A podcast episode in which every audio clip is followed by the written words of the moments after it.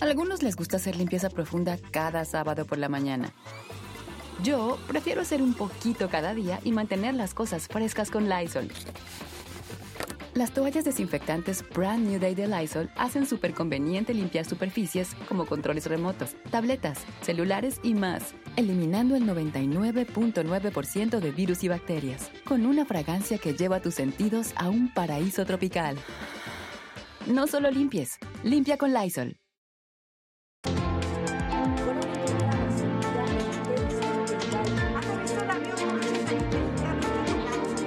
Porque las mujeres somos poderosas, somos fuertes, somos sensibles, pero sobre todo somos invencibles.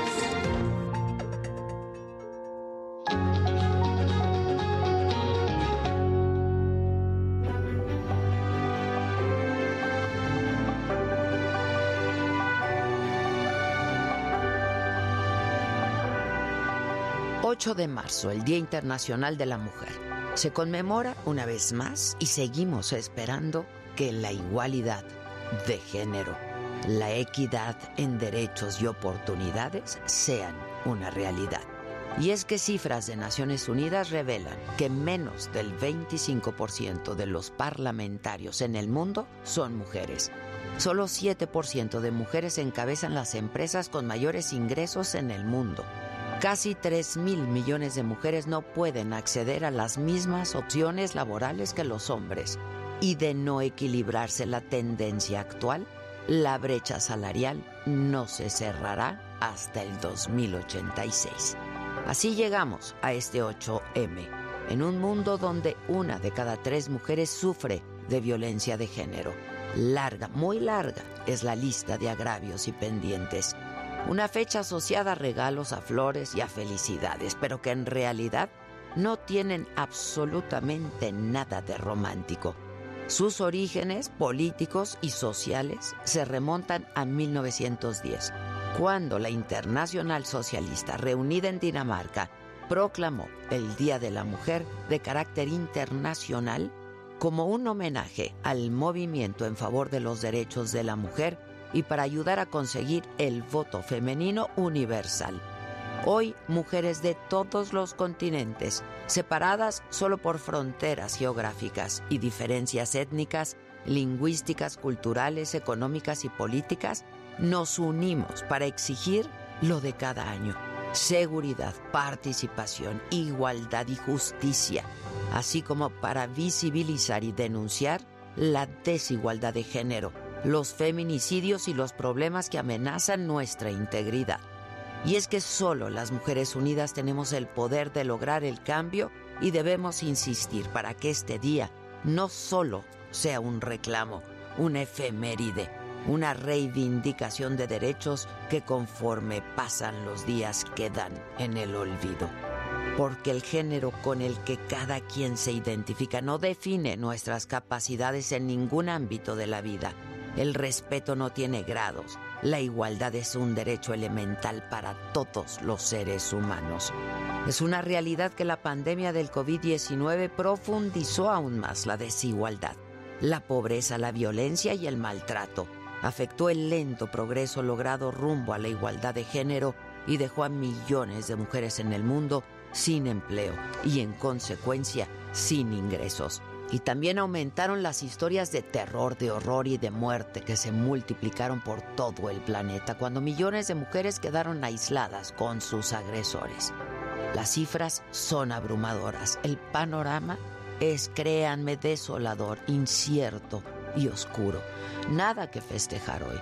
Seguimos luchando por acabar con los acosos, la violencia de género, los feminicidios, la brecha salarial y las desigualdades en todas sus formas. Hoy vas a ser la mujer que te dé la gana de ser. Hoy te vas a querer como nadie te ha sabido querer. Hoy vas a mirar para adelante, que para atrás ya te dolió bastante. Una mujer valiente, una mujer sonriente, mira cómo pasa. Hoy nació la mujer perfecta que esperaban a rotos sin pudores. La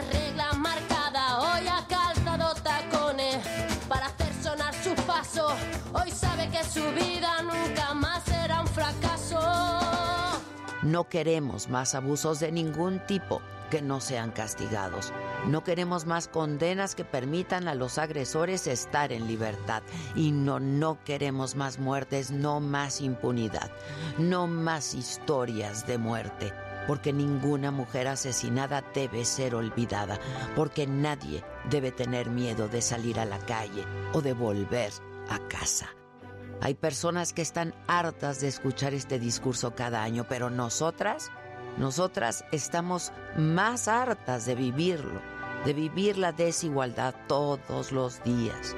Un 8 de marzo feliz será cuando ninguna falte, cuando se respete la diversidad de las mujeres, cuando cada una podamos tomar nuestras propias decisiones sobre nuestro cuerpo, sobre nuestra apariencia, sobre nuestra actitud en casa y en el trabajo, y no por ello ser juzgadas. Este 8 de marzo es nuestro el derecho de exigir. Exigir una sociedad igualitaria, libre, libre de discriminación de género y lograrlo es responsabilidad de todas y de todos. Tiemble el Estado, los cielos, las calles, que tiemblen los jueces y los judiciales. Hoy a las mujeres nos quitan la calma, nos sembraron miedo nos crecieron alas. A cada minuto de cada semana nos roban amigas, nos matan hermanas, destrozan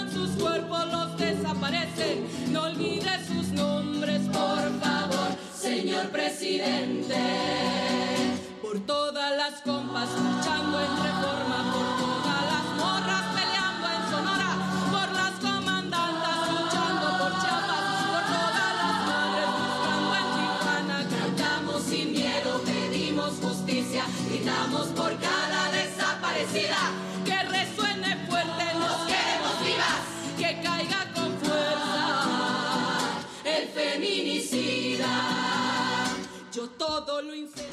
Esto es Me lo dijo Adela. Yo soy Adela Micha y ya comenzamos.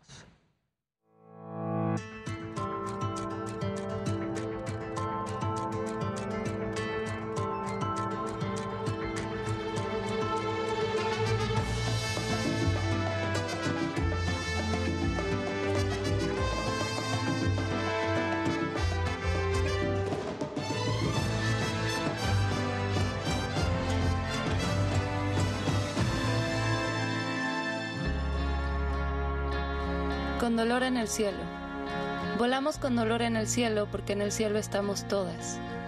Volamos porque el cielo no tiene dueño ni gobierno. Volamos porque en el cielo no hay fronteras geográficas, como no hay fronteras de tiempo ni fronteras entre la vida y la muerte. Volamos porque en las alturas estamos todas. Desde el cielo les hablamos a ellas y les hablamos a ustedes, a todos y a todas. Nuestras hermanas asesinadas viven en cada una de nosotras. Volamos con el dolor en el cielo, porque en el cielo estamos todas. Así, este Zeppelin, que sobrevoló algunas zonas de la Ciudad de México, nos recordó los más de 10 feminicidios diarios cometidos en México, para que ninguna quede en el olvido. Esta acción previo al Día Internacional de la Mujer. Y mientras tanto, el gobierno de la Ciudad de México pidió que las movilizaciones de hoy sean pacíficas. Sobre este tema del de, el 8 de marzo, siempre va a haber nuestro apoyo a todas las mujeres, jóvenes, niñas, adultas, todo nuestro apoyo a las mujeres que sufren violencia, toda nuestra política y nuestra solidaridad y nuestros brazos abiertos y siempre les vamos a decir no están solas, porque aquí hay un gobierno que las acompaña. El tema es el uso de la violencia en las manifestaciones con las que no estamos de acuerdo y aún así no reprimimos, sino contenemos.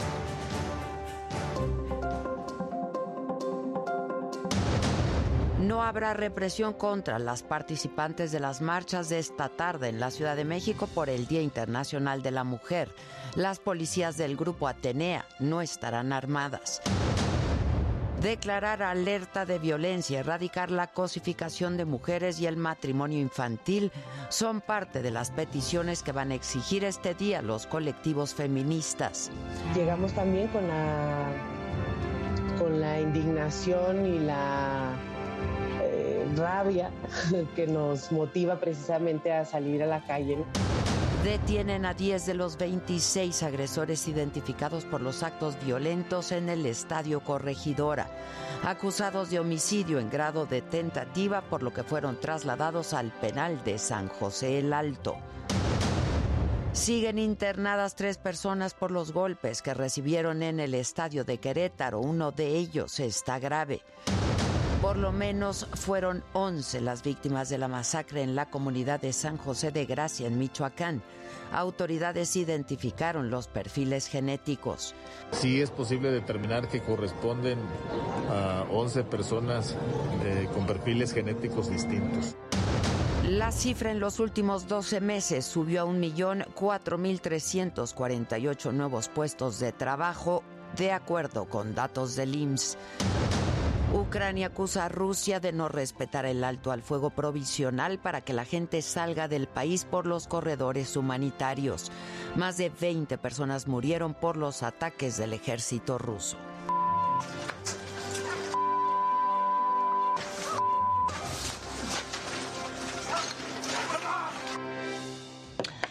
Hola, ¿qué tal? Muy buenos días, los saludo con muchísimo gusto. Hoy que es martes 8 de marzo estas son hoy las noticias. No habrá represión contra las mujeres que se manifiesten esta tarde en la Ciudad de México, aseguró el gobierno capitalino. Informó además que identificaron a más de 10 grupos que podrían generar disturbios durante la marcha. Además, las policías del grupo Atenea que van a resguardar esta movilización no van armadas. Ustedes lo han visto en los últimos años grupos que utilizan estos artefactos peligrosos y métodos violentos en la manifestación, em, pues son grupos que, como ustedes saben, pues se cubren los rostros y utilizan estos objetos, bombas molotov, eh, ya no solo martillos y otras herramientas, sino eh, inclusive usan gases, pimienta, en fin. Eh, entonces sí se espera eso. Y desde anoche colocaron vallas metálicas en Palacio Nacional y también en monumentos históricos de la Ciudad de México para evitar que sean vandalizados. Anoche un grupo de mujeres pintó estos muros de metal en reclamo al gobierno por el alto número de feminicidios que hay en nuestro país. Y es que la violencia contra las mujeres aumentó en los últimos meses en México. Cada hora, cada hora una mujer pide ayuda por las agresiones que sufre en su casa. En promedio, se cometen 10 feminicidios cada día. Por esto es que los colectivos feministas ya tienen listas sus exigencias para la movilización de hoy. Y el reporte lo tiene Jessica Mujer.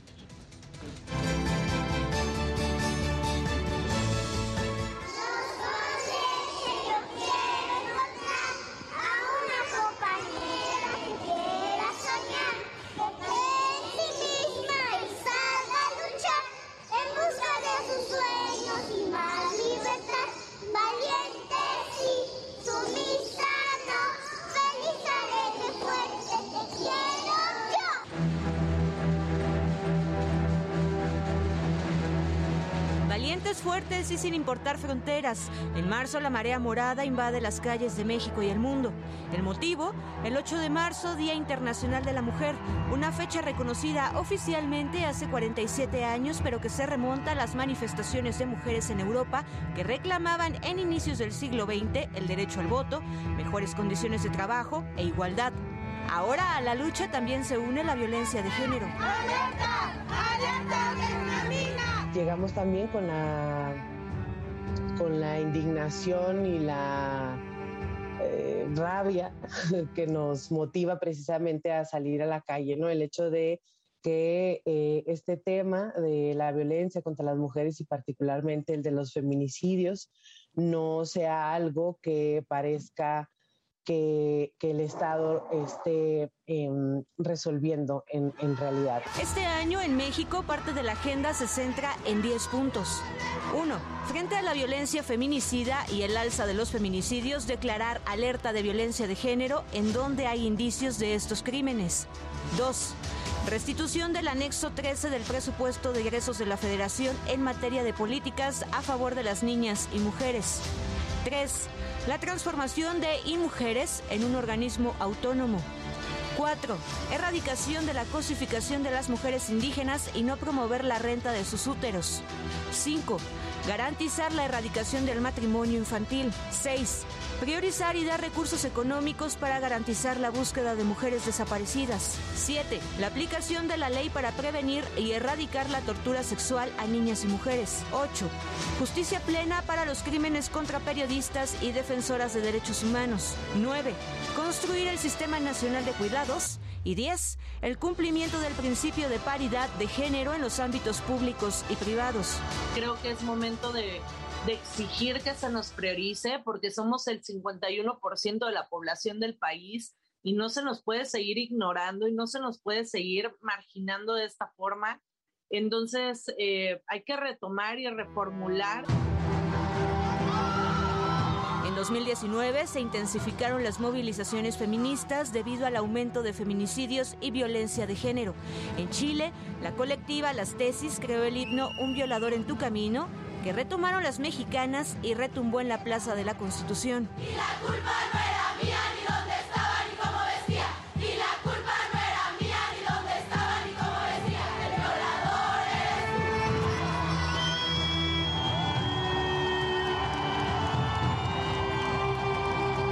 Y es que según la Red Nacional de Refugios, cada hora una mujer pide ayuda por la violencia que vive en su hogar. Cada día, más de 10 mexicanas son asesinadas y en varios estados del país hay alerta de género debido al incremento de los casos violentos contra las mujeres. Los recortes presupuestales que venimos señalando desde hace ya varios años de las estancias infantiles, ahorita con el tema de las escuelas de tiempo completo, de los eh, programas que prevenían y erradicaban el cáncer de mame y cervicuterino, o sea, ha sido golpe tras golpe y la verdad es que tenemos que reconocer que, que hemos retrocedido bastante.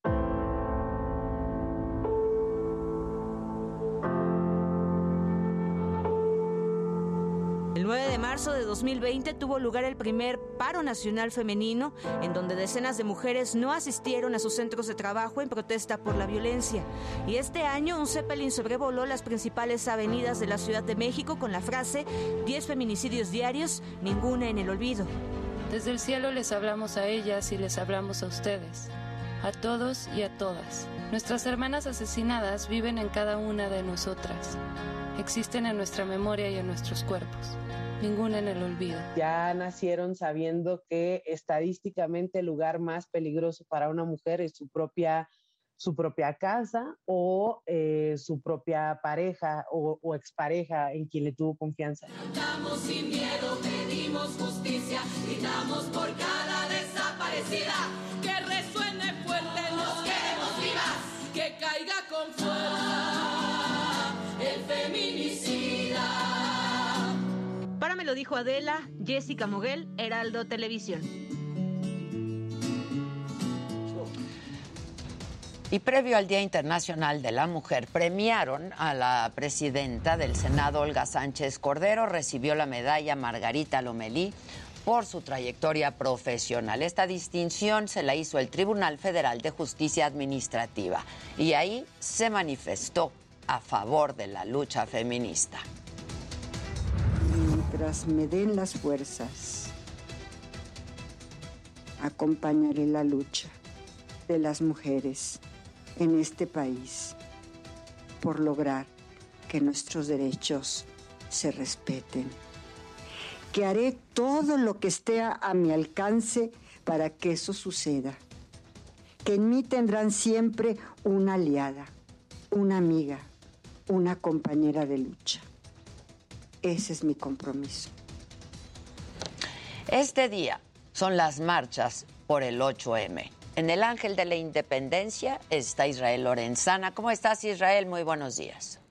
Adela, muchísimas gracias. Un gusto saludarte esta mañana. Efectivamente, estamos ubicados sobre el Paseo de la Reforma, aquí a la altura de la columna del Ángel de la Independencia. Y es que, como puedes observar en las imágenes, Adela, ya ha sido totalmente tapiada. Han colocado ya vallas metálicas, estas famosas rompeolas, para evitar, por supuesto, que se dañen este tipo de estructuras. También ya sobre el Paseo de la Reforma hemos hecho un recorrido y hemos observado algunos edificios, restaurantes, hoteles, edificios gubernamentales, particulares, plazas comerciales, las cuales ya están totalmente tapiadas con estas vallas metálicas y algunas maderas para evitar, por supuesto, actos vandálicos. Las movilizaciones van a comenzar a partir del mediodía de la y este será uno de los puntos donde estará saliendo una de las marchas con dirección hacia el Zócalo capitalino.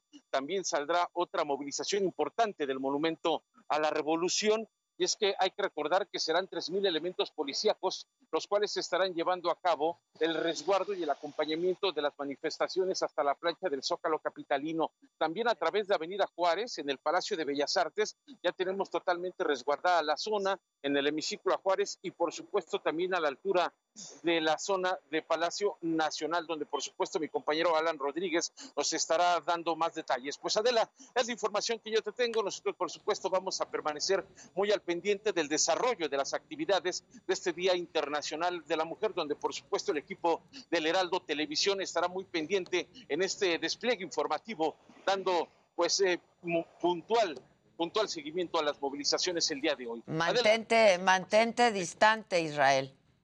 Claro que sí, estaremos por supuesto tomando nuestras previsiones, estaremos ahí muy al tanto de lo que pueda ocurrir, por supuesto resguardando nuestra integridad. Por supuesto, y además el Heraldo va a mandar a nuestras compañeras reporteras para cubrir la marcha. Así es que muchas gracias por lo pronto, Israel.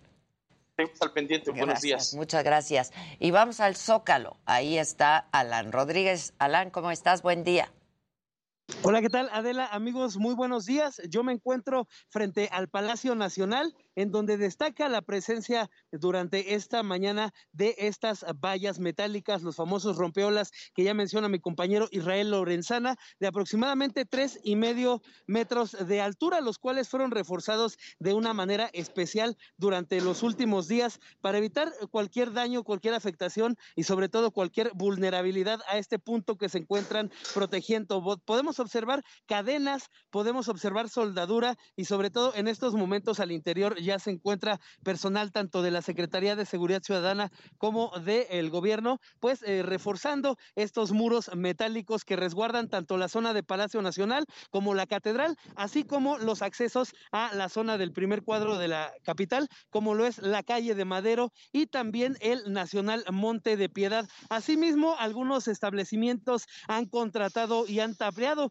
con madera algunos de sus negocios, las fachadas de los inmuebles también que se encuentran protegidos, son los que están al paso de lo que serían las marchas por la calle de 5 de mayo. Por lo pronto, Adela, es el reporte que tenemos, en donde pues hemos observado también el arribo de algunos contingentes de manifestantes durante la mañana y también personal de la Secretaría de Seguridad Ciudadana que ya se han desplegado alrededor de diversos puntos de este centro histórico de la Ciudad de México.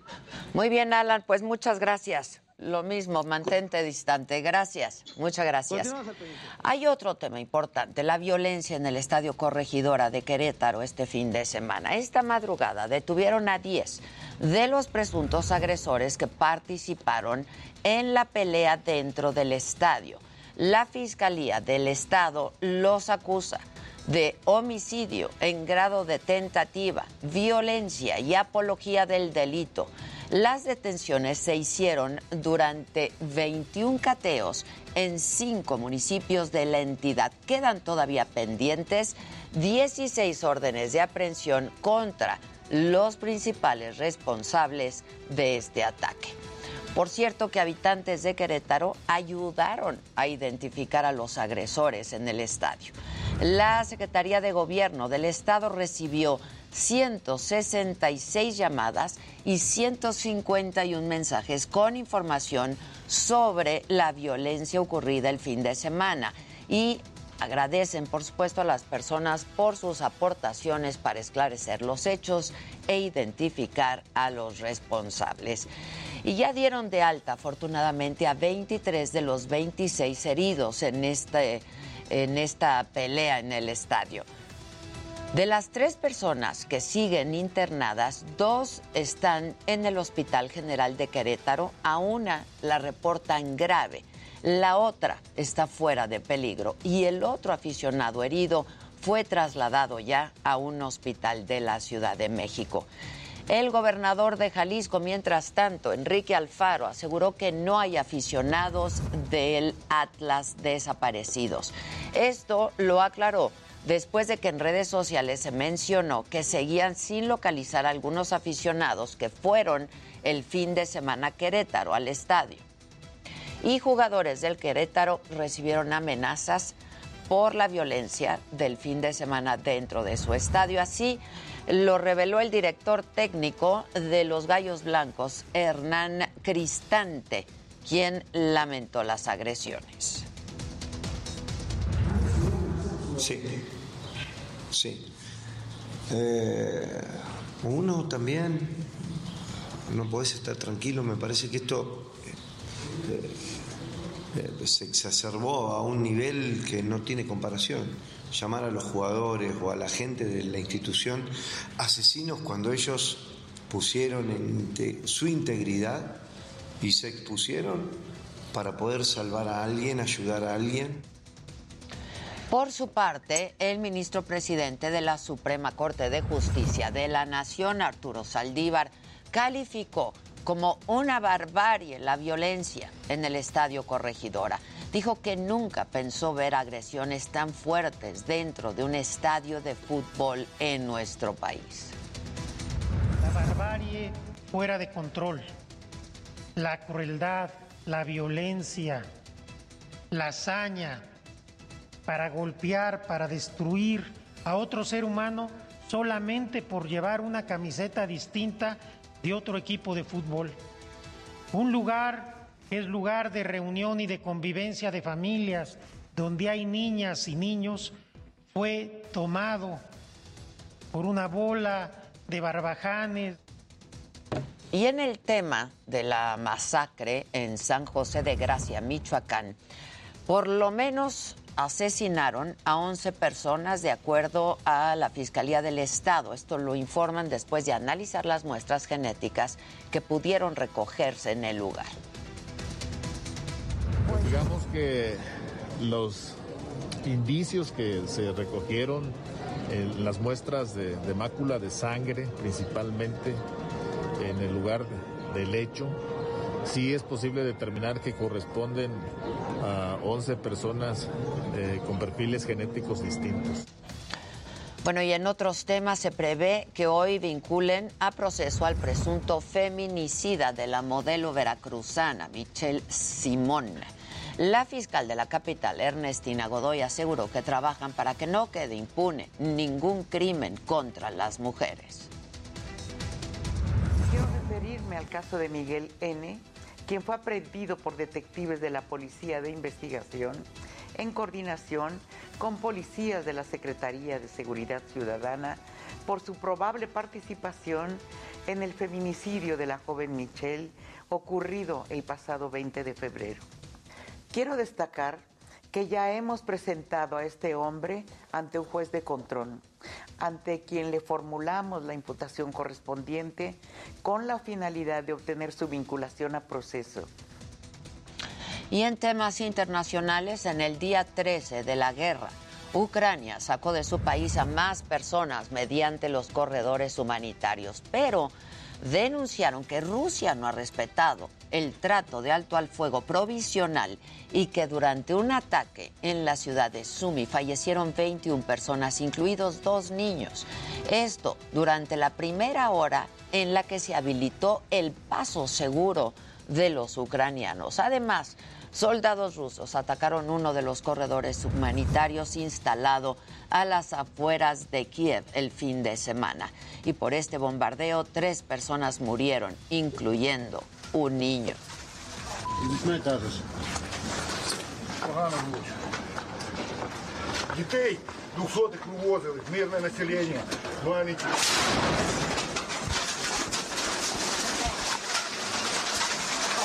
Thank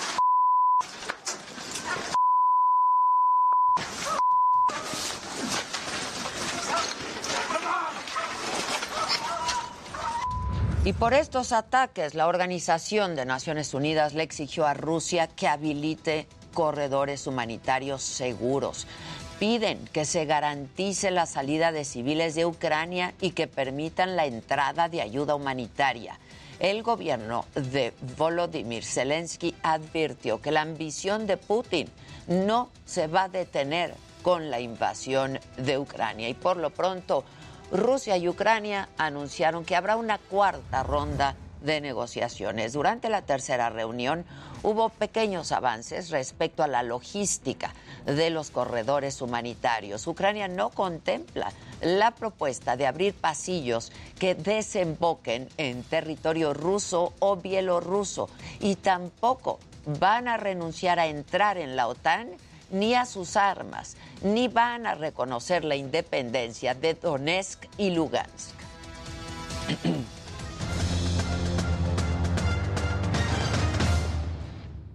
Hola Ade, ¿cómo estás? Qué gusto saludarte. Muchísimas gracias por tu cariño y apoyo de siempre. Y bueno, pues Bienvenido, mi Dani, felicidades. Muchísimas gracias, muchísimas gracias, Ade. Los dueños de la liga están reunidos en este momento en la Federación Mexicana en una reunión extraordinaria para establecer el castigo que va a tener el club Querétaro. Mientras tanto, pues regresa la Champions League, se juegan los partidos de vuelta de los octavos de final y en el tenis, Esberev estará un año a prueba en, después de lo que sucedió en el abierto de Acapulco y tendrá un castigo de ocho semanas de suspensión. Así que estaremos viendo qué sucede con el alemán. Ahora vamos a ver gadgets con mi querido Luis Geige.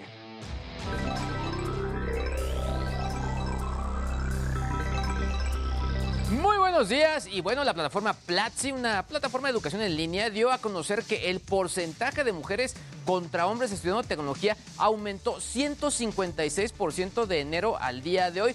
Pero aún falta mucho por hacer, les voy a comentar algunos detalles. Y bueno, en el marco del Día Internacional de la Mujer, les hablaré de un libro publicado por la compañía 3M, 25 mujeres en la ciencia latinoamericana 2022, casos interesantísimos de mujeres trabajando en ciencia, tecnología y matemáticas. Finalmente les hablaré de Mujeres Tech, una asociación sin ánimo de lucro nacida en el 2015 cuyo objetivo es visibilizar a las mujeres en el sector tecnológico. Pero bueno, estimado Jimmy, ¿tú a quién traes entre piernas? Muy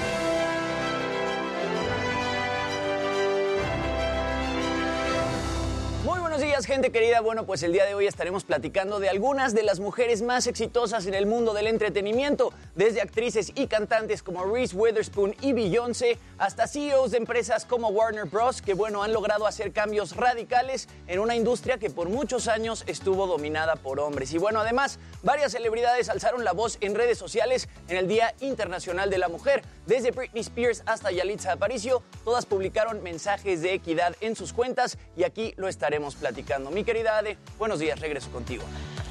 Bueno, pues vamos a hacer una pausa y regresamos con todo esto, los detalles de los deportes, espectáculos, tecnología, lo macabrón y este día tendremos una mesa especial de mujeres trabajando. Volvemos.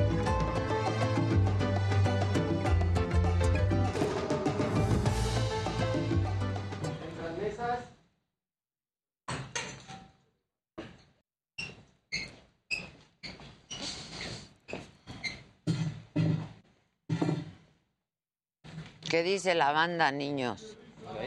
¿Qué dice el público? Buenos días. Hola, banda. Hola, hola. Sandrita Nazar, por supuesto.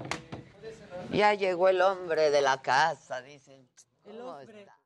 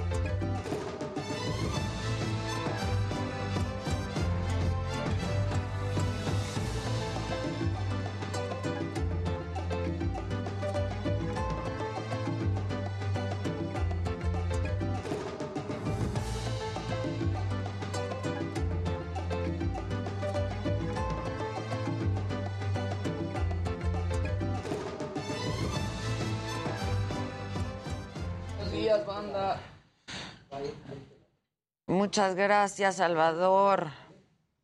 50 fuegos. Viva, viva, viva, dice Tere Cordero, que ya regresaste, Casarín. Preguntaban, decían, ¿cuándo viene? Ya, ya. Ni se te ven las ojeras, mira.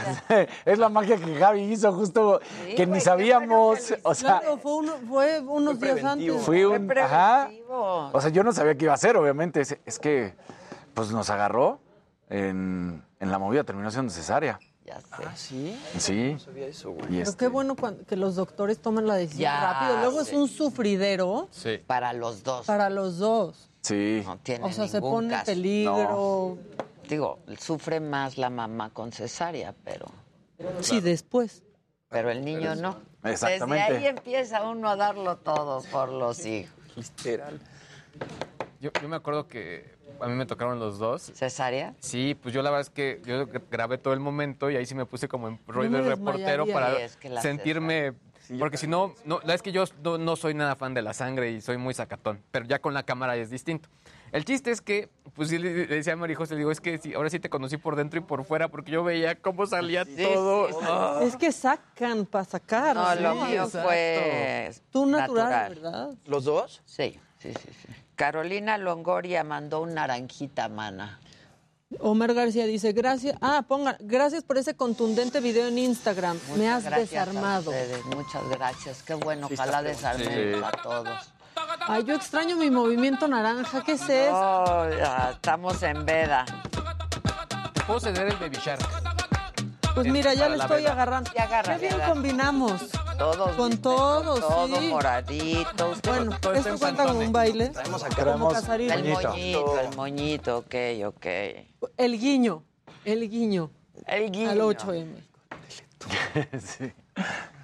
Sí, entonces pues fue de último momento. Sí, Gabriela de Sepúlveda, no los antes. vendemos, No se nota mana. tanto. Muchas gracias. Le decía a Luis y a Jimmy que el jueves para viernes y el viernes pasado fueron días Dificilísimo. muy difíciles. O sea, el jueves ¿Por para viernes de 2 a 5 de la mañana despierto.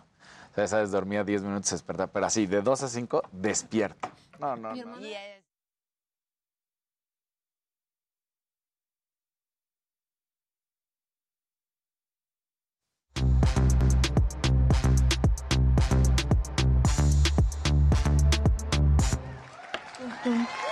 Bueno, buen día a todos. Buenos días. Hola, ¿cómo estás? Te extrañó la banda, te extrañó la Muchas banda. gracias, banda. No, de hecho me mandaron una cartita virtual. Ah, mira Sí, qué bonito. Muchas gracias a. Eva, Sandrita, a Loli.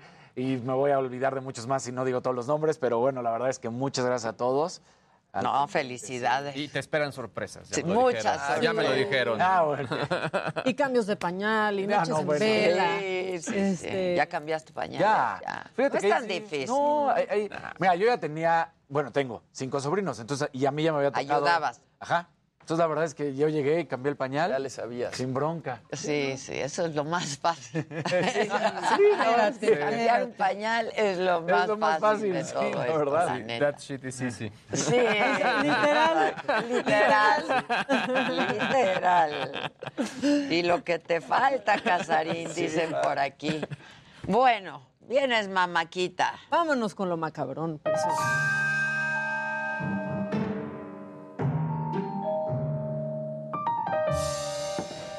Si sienten que con este día no pueden, que están demasiado cansadas y cansados, se van a identificar ahí. Velo, Siempre se velo, puede. Es, Casarín. es Casarín. Es Casarín. Yo todas las mañanas antes de ir al trabajo. No puedo. No puedo con esto. Yo puedo. No puedo. Yo sí estoy yo. No puedo. No, No puedo, yo no puedo con esto. No, ¿saben qué? Que siempre se puede. Oigan, y fíjense que el peje está imponiendo moda en las generaciones más pequeñas. ¿Cómo? ¿Qué me acabas de preguntar de la, de la piñata? Las piñatas las rompen. ¿Pero qué me dijiste? ¿Que el que no rompe la piñata qué? Pierde el camino. El que no rompe la piñata pierde el camino. Pues yo creo que sí, mi amor. Le mandas ese, es, ese, men- ese, eh,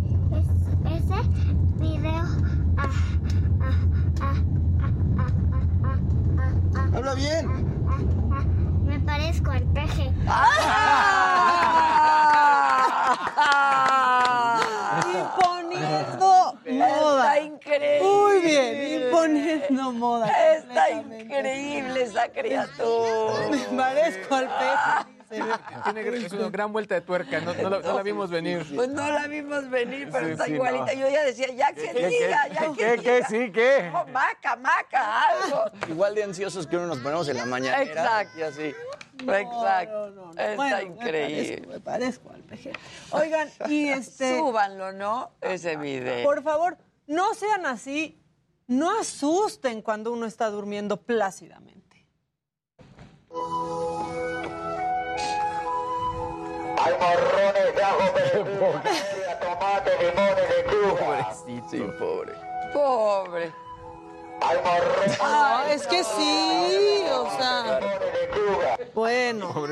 Y como necesitamos, ¿cómo dices tú? Documentar el entusiasmo. Hay que disfrutar la chamba, la que tengamos, lo que estemos haciendo, hay que disfrutarlo como esta persona. Tiempo de vals, tiempo ¡Órale! Que Está increíble. Ceniciento.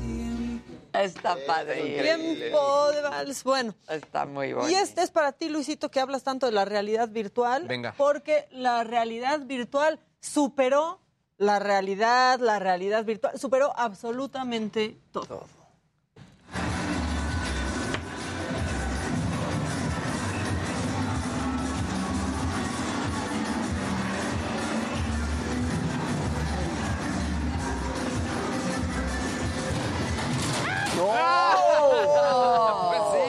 no, eso sí. No, sí lo superó. Ese sí fue el Y 4D. pe- pensó exactamente el 4DX. o sea, el Ahora entiendo 4D. por qué no te subiste en Barcelona. Claro, Bien, muy bien. claro. Oigan, y esta niña ucraniana le ha dado la vuelta al mundo porque este, ayer ya no alcanzamos a ponerlo, pero vale la pena. Se puso a cantar Let It Go en un refugio y pues la grabaron y se hizo viral. Dice Marta Smekova, que es quien la grabó, que esta niña quería poder cantarle a todo el mundo y esta fue la manera que encontró de cumplirle ese sueño. власть, и страха не вернувшись, меня уж не догнать.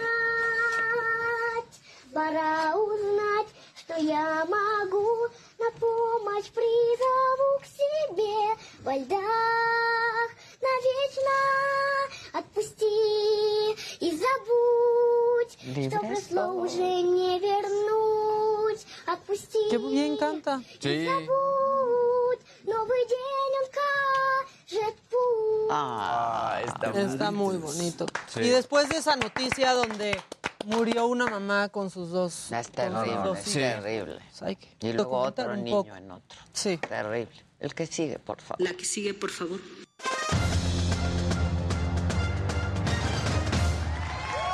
Hola, Ade. Hola, mira. ¿Cómo estamos? Te ves muy bien, Me descansado, dormido. Es, es- es la magia de Javi, no estoy tan descansada. La es que sí, no. Cero ojeras. Sí, Cero ¿qué- qué ojera. tal, eh? El Javi muy bien. El Javi eh. muy bien. Mañana viene por si ocupan. Déjame decirte un, un dato que sí me sorprendió ayer con el, con el pediatra. Fuimos a que le hicieran la circuncisión. Circuncisión. Y entonces, obviamente lo íbamos a hacer, pero fue así como de. Y le salió la pregunta a mi esposa y le dice, oye, ¿y por qué es? Dice, ya da las tres razones. Pues porque no hay cáncer cervicuterino, porque no hay cáncer a la larga para los hombres y además de limpieza. Y dice, por eso en la comunidad judía casi, casi no hay eh, cáncer cervicuterino. Yo dije, "Ay, Fíjate. caray. Dijo, órale. Fíjate. Qué impresionante. Nosotros muy bien. ¿Sí? Pero que, y a los ocho días, cumpliditos se Cumpliditos. hace. ¿eh? Sí, ¿Tú también? Sí, Sí. cumpliditos, así fueron. Qué bueno. ¿Lloró? Eh, sacan a los papás. Porque Es obviamente- mejor, la verdad. es- obviamente no quieren que, aunque tú sabes lo que le van a hacer, no quieren que el papá o la mamá se pueda poner loca o loco y digamos, ¿qué te pasa? No, o sea, lo hacen por protección del mismo doctor porque pues Claro. van a Que no interrumpa. No interrumpas. En la- entre la, la comunidad judía es un ritual Ajá. Claro. precioso. Y hay un padrino que carga al bebé, ¿no? Durante. Durante. Y los papás estamos viendo Yo- todo el numerito. Tengo una amiga judía, Ruth Opseyevich, le mando un, un saludo. Y le dije, bueno, y si yo me quisiera cambiar, ¿cómo es el rollo? O sea, el tema de la circuncisión. Me dice, siempre hay algo que cortar. Pero- Es cierto, es cierto. Y sí, es fuerte porque además regresas y ya ves pues el, el penecito rojo. Sí. Ya, sangre- ya, ya, ay. Pero son expertos, Exacto. ¿eh? Sí, sí, sí. En dos días de No, y es mejor, obviamente, en estos momentos.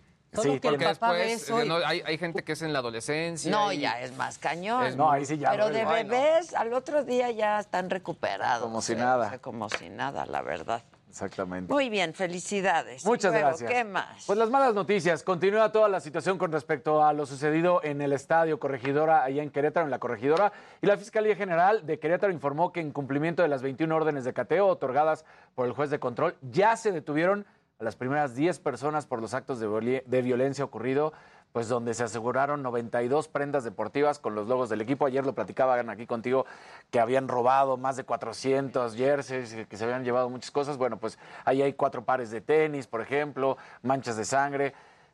Creo que todavía seguimos muy cortos. Ya pasaron más de 72 horas y 10 detenidos cuando las imágenes han sido muy claras. Este, había una cosa, Luis, que me sorprendió que decía el doxting, ¿no? Que la gente en redes sociales empezaron a poner las imágenes de todos los golpeadores.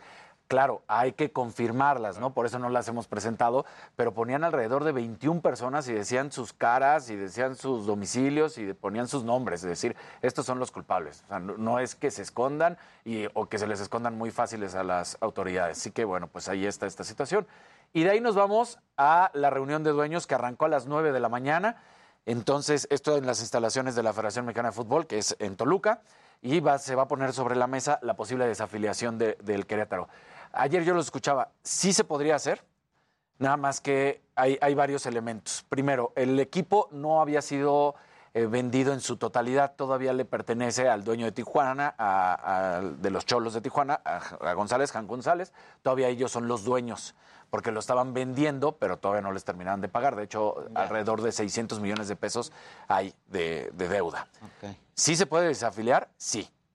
Pero vamos a ver qué es lo que deciden hacer. La otra opción se está realizando en este momento. La otra opción que están manejando es que nunca más se vuelva a jugar fútbol en el estadio de la Corregidora y que sí se termine, pero que haya una suspensión, que estén entrenando ahí, pero que se van a jugar, por ejemplo, a Toluca o que se van a, a jugar a, a la Ciudad de México o algún otro lugar. Es lo que se va a decidir. Y de las barras bravas, las barras bravas solamente se van ahorita en este momento a eliminar las de visitas. Ni siquiera se eliminan, se les prohíbe el acceso a los partidos que van a ir de visita, pero los de locales se mantienen. Me parece cuando llegaron las barras bravas a México las trajo el Club Pachuca, pero las trajo con una intención de ser de animación, no lo que se vivía en, en Argentina. Lamentablemente ya llegaron a esos grados, grados en los cuales las barras bravas están infiltrados de delincuentes, se maneja droga, se venden. Un- Una persona que maneja una barra brava puede tener un salario, él, de hasta 100 mil pesos. Y me explico. La persona, el club le da boletos. Esos boletos él los revende y se los revende a la gente. Además, también se encargan de vender cervezas adentro y afuera del estadio. Además de eso, pues también cuando organiza los viajes para que vayan a apoyar a los equipos. Todo eso, ya te imaginarás, es un relajo. Y también, pues con los convivios y qué se puede hacer y qué no se puede hacer dentro del estadio, que ellos no son dueños. Luego ya se van y se meten con las parejas, familias y los mismos futbolistas. Entonces es donde dices, ¿qué está pasando? Entonces yo creo que eh, ya en alguna ocasión se había dicho que se quería erradicar, no se hizo absolutamente nada. Yo creo que se tiene que erradicar, terminar ya con las barras Esto que bravas. vimos es- Esto que vimos está brutal. Digo, ha ocurrido antes. Había pero ocurrido no antes. así, ¿no? No, no había tenido el impacto en redes sociales que en Es- este es- momento. exacto. Por ejemplo, yo O sea, le- ahora es que hay que agregarle eso. Exactamente. Por ejemplo, hace algunos años, en el 2017, un Veracruz contra Tigres en Veracruz, gravísimo, arrancando la- la- las sillas. Las si- las sí, sillas, claro. exactamente. Y, y reventando a personas. Eh, no sé si te acuerdas, el año pasado creo que dimos la imagen, o, o todavía no habíamos, de en Monterrey, cuando fue el clásico de Monterrey, que atropellando gente, gente atropellando. Bueno, no hay que irnos del muy, lejos de aquí. Incluso cuando se llevaban los- el, el América Cruz Azul en algún Sí. momento, ah, en el azul, Y son de alto se riesgo. ponían fuerte, O sea, muy, muy sí, fuerte. sí ha pasado. O sea, que hoy nos vengan, no, esto nunca había sucedido. No, perdónenme, pero sí había sucedido. Así tan sangriento. Así tan sangriento, nada más nunca había tenido la difusión. Tan gráfico. y La tan gráfico, repercusión. Y la repercusión Sí, que está claro, teniendo hoy. Ojalá, desde mi perspectiva, sí lo desafilien, porque esto de siempre decir un castigo ejemplar nunca sucede, porque si permiten que siga jugando, no va a pasar absolutamente nada. Y eso es lo que pasa siempre en nuestro fútbol, lamentablemente, al olvido. Ah, no pasó nada y no hay problema. Ah, no. Pero hay responsables. Hay responsables. Que no son necesariamente los jugadores, No, cara. Ahora, para la gente que dice, oigan, pero el dinero, todos los equipos de fútbol tienen que dar una garantía antes de arrancar el torneo. Entonces, a pesar de que pueda haber más de 400 eh, colaboradores, ya hablemos de futbolistas y de toda la gente que trabaja, esa garantía les termina de pagar su sueldo. Ah, ya. Entonces, son más de 5 millones de O pesos. sea, para no dejar a la para gente no dejar a la gente sin empleo. Entonces, sí tendrían esta situación. A mí me, me, me apena. ¿no? Y, y las versiones cada vez se- eh, ya se empieza a decir que sí fue el crimen organizado el que estuvo inmiscuido en Sí, esta hay, situación. hay mucha rumorología. Hay mucho rumorología. ¿no? Entonces, no hay nada de certeza. Lo que pasa es que sí es- fue muy brutal. Muy brutal. Muy, muy brutal. brutal. o sea, Una hazaña. Y lo que se escuchaba. una carnicería. o sea, mátalo, mátalo. Exacto. Que dicen que ese, por ejemplo, es el Betito, ¿no? El, el de- el que está grabando, que es de la gente del Huachicol de, ah, de Querétaro. Entonces, que, Eso es lo que dicen, que- sí. Y que de hecho estaban empezando a hacer en, en los cruces de información, de inteligencia, que por eso los desnudaban, porque decían esto no es normal, esto es un mensaje claro de, de que así obra, así trabaja, pues obviamente, ¿no? Los carteles, que, que le quitan la ropa y por eso lo hacían. Todo es, como bien lo dices, rumorología. No hay nada real, pero ahí está esta situación. Entonces, lo que sí es un hecho es que está clausurado de manera indefinida el Estadio Corregidora y suspensión para el Querétaro hasta el momento, no hay nada. Y lo que también me parece muy lamentable es que este fin de semana va a volver a haber fútbol. No dieron ni sí. ocho Sí, se canceló el domingo. Se canceló el domingo. Se va a haber cancelado mucha lana. inmediatamente Claro. porque todavía hubo dos partidos más. No se suspendieron, no se cancelaron, solo para el domingo. Y que ya este... Es más, hoy arranca la Liga de Expansión. Que digas como si nada la Liga de Expansión y como si nada el fútbol. No, debería haber 15 días. Por lo No, por lo menos. Mira, yo, yo lo platiqué con gente que, que tenemos hijos, que hemos ido al estadio y, y siempre el comentario fue, o sea, ¿te volverías a lanzar? Depende De hecho, del mira, hoy, hoy, hoy nos La verdad. entregaron este... No, hoy los- ahorita todo, todos tenemos cierto temor de Claro. ir a ¿no? Sí, exacto. eventos. Con la y- misma marcha, ¿no? Lo de La marcha, sí, o qué sea, la qué marcha mal. después de lo que Exacto. pasó el sábado. Sí, bueno, además le sumas los mensajes que, que estuvieron compartiendo por parte del gobierno, que la verdad es que no, no estuvo nada bien. No, nada bien. O que un reportero vaya Ahora, con yo la no sé si es un poco para las sembrar, feminazis. sí. Yo no sé si está bien esto, Mira, ahorita- porque es sembrar miedo, Exacto, ¿sabes? Es exacto. estar sembrando miedo para que no vayamos, para Claro. que, ¿sabes? En una encuesta de estas rápidas de, de por teléfono, y nos pasaron el dato, así está la gráfica momentánea, inmediatamente, de la primera pregunta es ¿quién cree que son los responsables de estos accidentes? En verde, que es el 50%, ponen a los barristas o grupos de animación, 16% que es azul la directiva y en 33% que es el rojo las autoridades. Y después, eh, si usted acostumbra asistir al estadio después de estos acontecimientos, ¿lo va a seguir haciendo? El 44% dice que solo por un tiempo va a dejar de asistir. El solamente 12% dice que lo va a seguir haciendo y el 42% dice que nunca más. Y me parece que, también esa es la única manera que los dueños van a Van a entender. Que la gente deje ir a los claro. Sí, exacto. Claro. O sea, es muy doloroso tener que decirlo, pero yo creo que ahorita todos los aficionados tendrían que decir, no vamos al estadio de fútbol, no vamos, porque solo se iban a Para que hagan algo. Para que hagan algo. Ejercer presión así. Rápidamente, alguno de ustedes, muchachos, Sí, antes eh, de Rápidamente, digo, no, no, no quiero dejar pasar esto. Este libro que publicó la gente de 3M son 25 mujeres en la ciencia. Eh, ¿Cuál es el objetivo? Hay que promover lo que está ocurriendo. Son casos de mujeres actuales que a su vez fueron propuestas por distintos grupos para que estuvieran Ah, acá. qué padre. Casos de ¿Me lo gente. dejas ver? un- eh, este es para ti. Ah, Te lo manda la gente de 3M. Gracias. Eh, pero hay desde gente que está proponiendo nuevos sistemas de vacunación, obviamente contra COVID, gente muy metida en nuevos sistemas también en, en la educación. Está padrísimo, sobre todo porque este tipo de cosas son los que tenemos que promover. Yo me quedo con una palabra que tú ayer decías, Adela, la equidad. Esto es de equidad y hay que buscar la equidad, es lo, lo más importante. Todavía faltan muchas mujeres que estén metidas en, en temas STEM, es decir, en ciencia, tecnología, ingeniería y matemáticas, pero hay que promoverlo y sobre todo que todos somos iguales y todos podemos estar ahí y sobre todo con las mismas condiciones. Claro, claro. Jimmy. Y yo muy feliz de estar sentado con dos mujeres tan Ay, chingonas hoy en el Día gracias, Internacional de la Mujer. Jimmy. Y bueno, yo quería rescatar a otras mujeres del entretenimiento que pues la están rompiendo ahorita, ¿no? En este mundo que normalmente has- ha estado tan controlado por los hombres. Entre ellas, bueno, Rihanna, que se convierte en la artista femenina más rica del planeta el año pasado con 1.7 millones de dólares a través de Fenty Beauty y bueno, su marca de, de ropa interior con el que estuvo evaluada en un, en un billón de dólares el año pasado. Otra muy interesante es Anna Snarnoff, que en 2019 se convirtió en la primera CEO de Warner Bros. y ella es la que se encargó de estrenar las películas en cartelera de cine y en HBO Max al mismo tiempo. Fue la Ah, primera ella que muy lo hizo. bien. O sea, ella fue la que decidió. Y en su momento parecía una locura, Sí. pero les retribuyó súper bien. Lograron 63.9 millones de suscriptores el año pasado. Y bueno, Reese Witherspoon también en 2016 crea la compañía Hello Sunshine. Esa compañía produce Big Little Lies y produce The Morning Show. Y justamente ella la crea. Lo que hace Reese Witherspoon. Reese Es Witherspoon una es brutal. maravilla. Y ella lo crea porque, pues, ella se preguntaba por qué no había papeles femeninos complejos y no había pe- papeles femeninos este, fuertes y que no dependieran del papel de un hombre. Entonces ella crea, eh, ella Show. crea Hello Sunshine y bueno, ahí le ha ido increíble. Vende la compañía por 900 millones de dólares justamente el año pasado. Entonces, ella increíble. Y bueno, Beyoncé, que el año pasado también se convierte en la artista femenina con más premios Grammy, llevando un total de 28 y empatando a Paul McCartney en nominaciones con 79 nominaciones. Y bueno, todavía hay desigualdad. Los premios Oscar eh, registraron pues, unas nominaciones bastante bajas para las mujeres, con solo el 28.3% de las nominaciones. De, sese- de 229, 90 229 nominaciones, solo el 65, solo 65 de ellas fueron para mujeres. Entonces, así las cosas. Buenísimo. Y al volver, mujeres increíbles, talentosas, hablando de mujeres en la ciencia, pues viene una precursora, Julieta Fierro va a estar con nosotros, hablando de eh, mujeres actrices ¿no? y cantantes, va a estar con nosotros Vanessa Bauche, va a estar con nosotros también Quintana, que nos va a cantar en vivo esa canción que a mí me, me enchina la piel, de verdad me gritar. enchina la piel.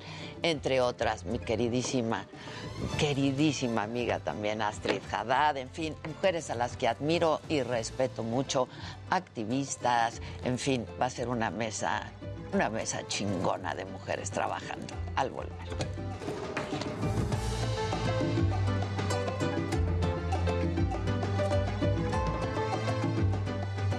¿Qué hacemos? ¿Qué hacemos? ¿Qué hacemos? Hablen con la gente, muchachos. enseñar una cosa. Ya el, el libro ya está, les dejamos ahí en el chat para que lo puedan descargar, es también en formato ebook y bueno, para que lo puedan checar también y sobre todo que lo puedan compartir, que es la parte importante. Está bien padre, ¿eh? Y las ilustraciones me encantaron. Sí, está padrísimo. ¿eh? Las ilustraciones me encantaron. Ok. Ah, estoy buscando una cosa que... Adolfo Fuentes, muchas gracias. María de Lourdes Corona. Sustituyo esta. Ya viene el inserto. Muy bien. Ah, buenísimo, ¿no? Mejor, ¿no? Gracias, cabrón. Ya nada más va a ser uno. Ah, perfecto, mejor. Y ya nos vamos directo. Que ahí lo que Jerry eh, quería ver dónde lo das para que ya la, eh, todas las mujeres. Estén sentadas, donde me digan. ¿Y dónde está? ¿Dónde? Mi lista, mi, li- mi por orden alfabético. ¿Quieres que hagamos la editorial sentada o de pie aquí cerradita para que no se vean? Donde me digas, sí. ¿Quieres aquí? Y ya en el teaser ya tú te das tiempo para voltear. Ahí. Aquí, cerradita. Ah, pero ya no queremos teaser, ¿no? ¿Ya no lo quieres? Ya no. Ay, me María. No, ya no, no.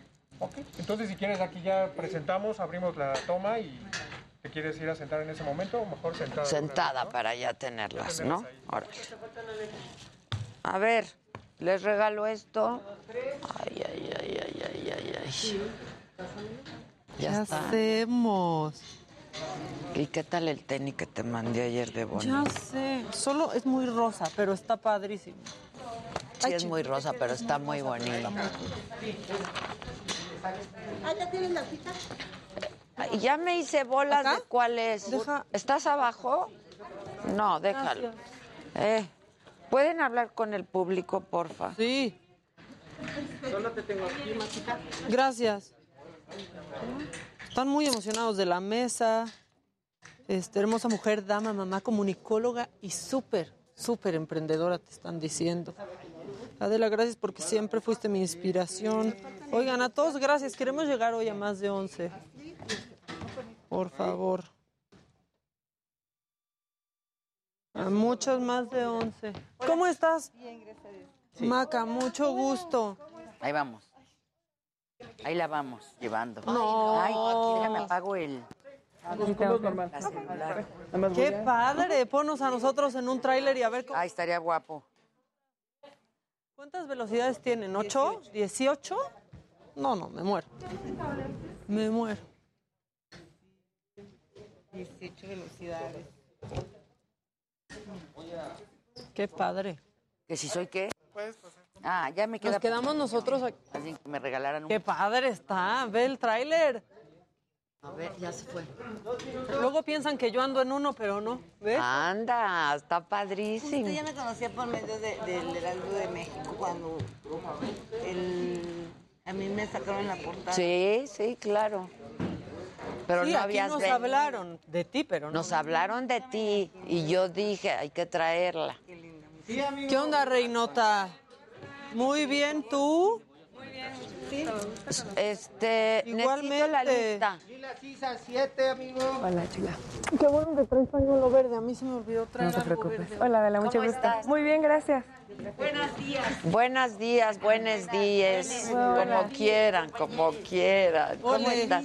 Qué gusto saludarte. Julieta, querida, hace años no te... Ya le rendí pleitesía. ¿Verdad? Ay, ¿Cómo estás? Hace mucho que no te veo. Ay, pero siempre alegría. Siempre es una alegría. luminosa. Ah, muchas gracias, muchas gracias. Qué gusto verte, caray. Desde hace Me da mucho gusto 28 verte. años. Gracias por Qué bueno que viniste. No, al contrario, al contrario. Bendito Dios, mira, Iván. Tú muy bien. Qué Va a bueno. estar- Va a estar buenazo. ¿No hay problema? Ahí está. Ok, perfecto. En tu hermano. Qué bueno. Elías, qué cosa. Eu. 30 segundos. Incluyendo la... Aquí la tiene y yo le quiero tomar foto también. ¿Dónde, dónde se sienta Vanessa? de este lado. Gracias, mi amor. Sí, sí, sí. Vanessa. Javier Solórzano les saluda. Muy buenas noches. Estas son las noticias de la noche del Heraldo TV. Son las 10 de la noche en punto. Soy Salvador García Soto. Los saludo con gusto. Como cada noche le doy la bienvenida a este espacio.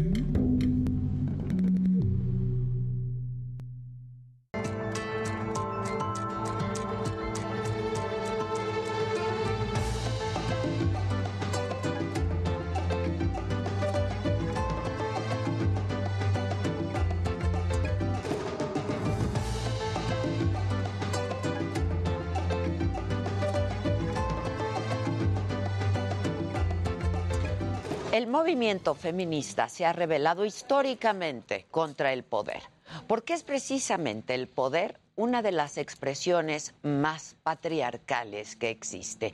Y por ello no extraña, aunque indigna, que en fechas como esta el presidente de México nos descalifique, descalifique a las feministas y que desde Palacio Nacional diga quiénes son auténticas feministas y quiénes no, usando como único criterio si están o no a favor de su proyecto, porque como en otros temas, él es la medida de todas las cosas. Así lo sostiene.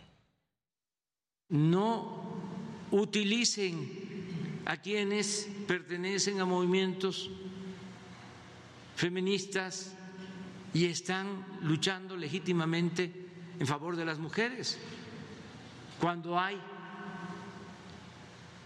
detrás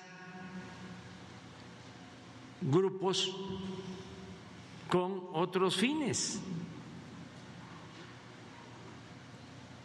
políticos.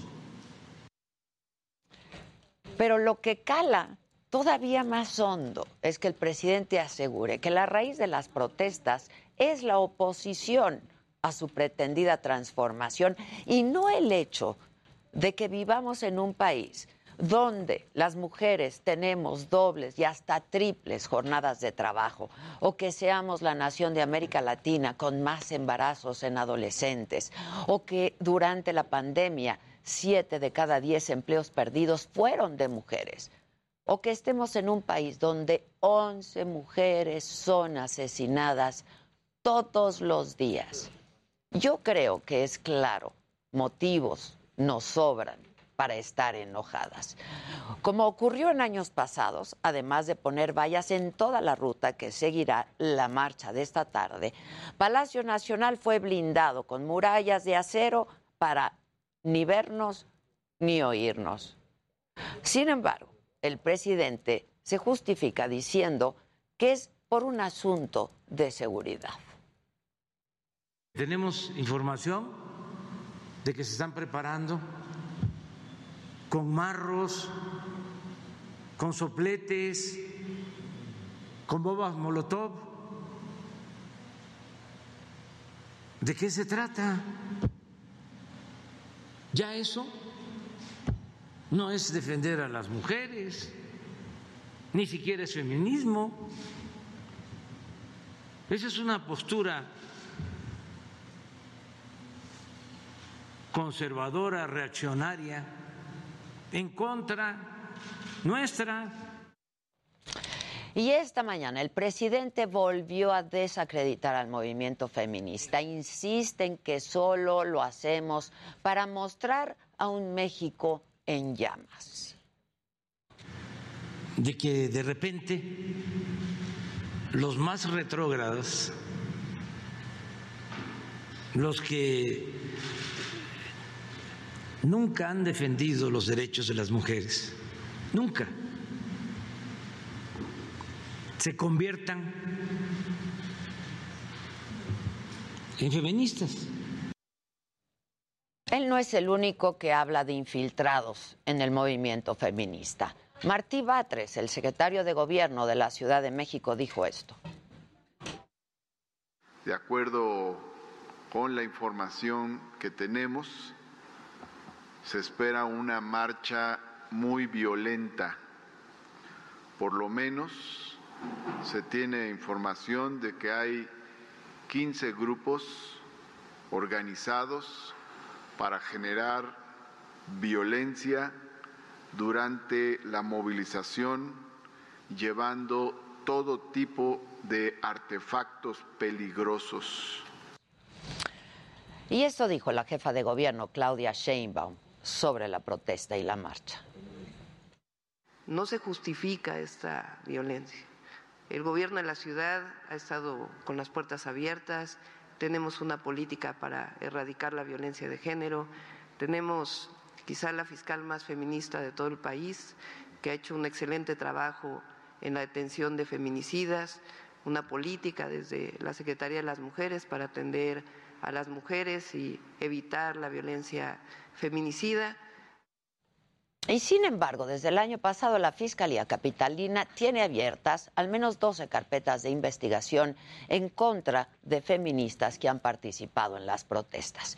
Ni hoy, ni ayer, ni nunca las vallas alcanzan para contener la indignación de ser mujer en México. La indignación de mirar la violencia machista que se expresa desde lo cotidiano y desde lo institucional con un presidente que con su discurso pues se muestra como un hijo del patriarcado. Hoy miles de mujeres en México, pero también en el mundo, saldremos a las calles para exigir un alto a la violencia que nos quita y nos arrebata nuestras madres, nuestras amigas y nuestras hermanas con la impunidad. Un alto a todas las violencias que nos atraviesan. Eso, eso no lo puede detener ni la más alta cortina de acero. El patriarcado no se va a caer, pero sí lo vamos a tirar.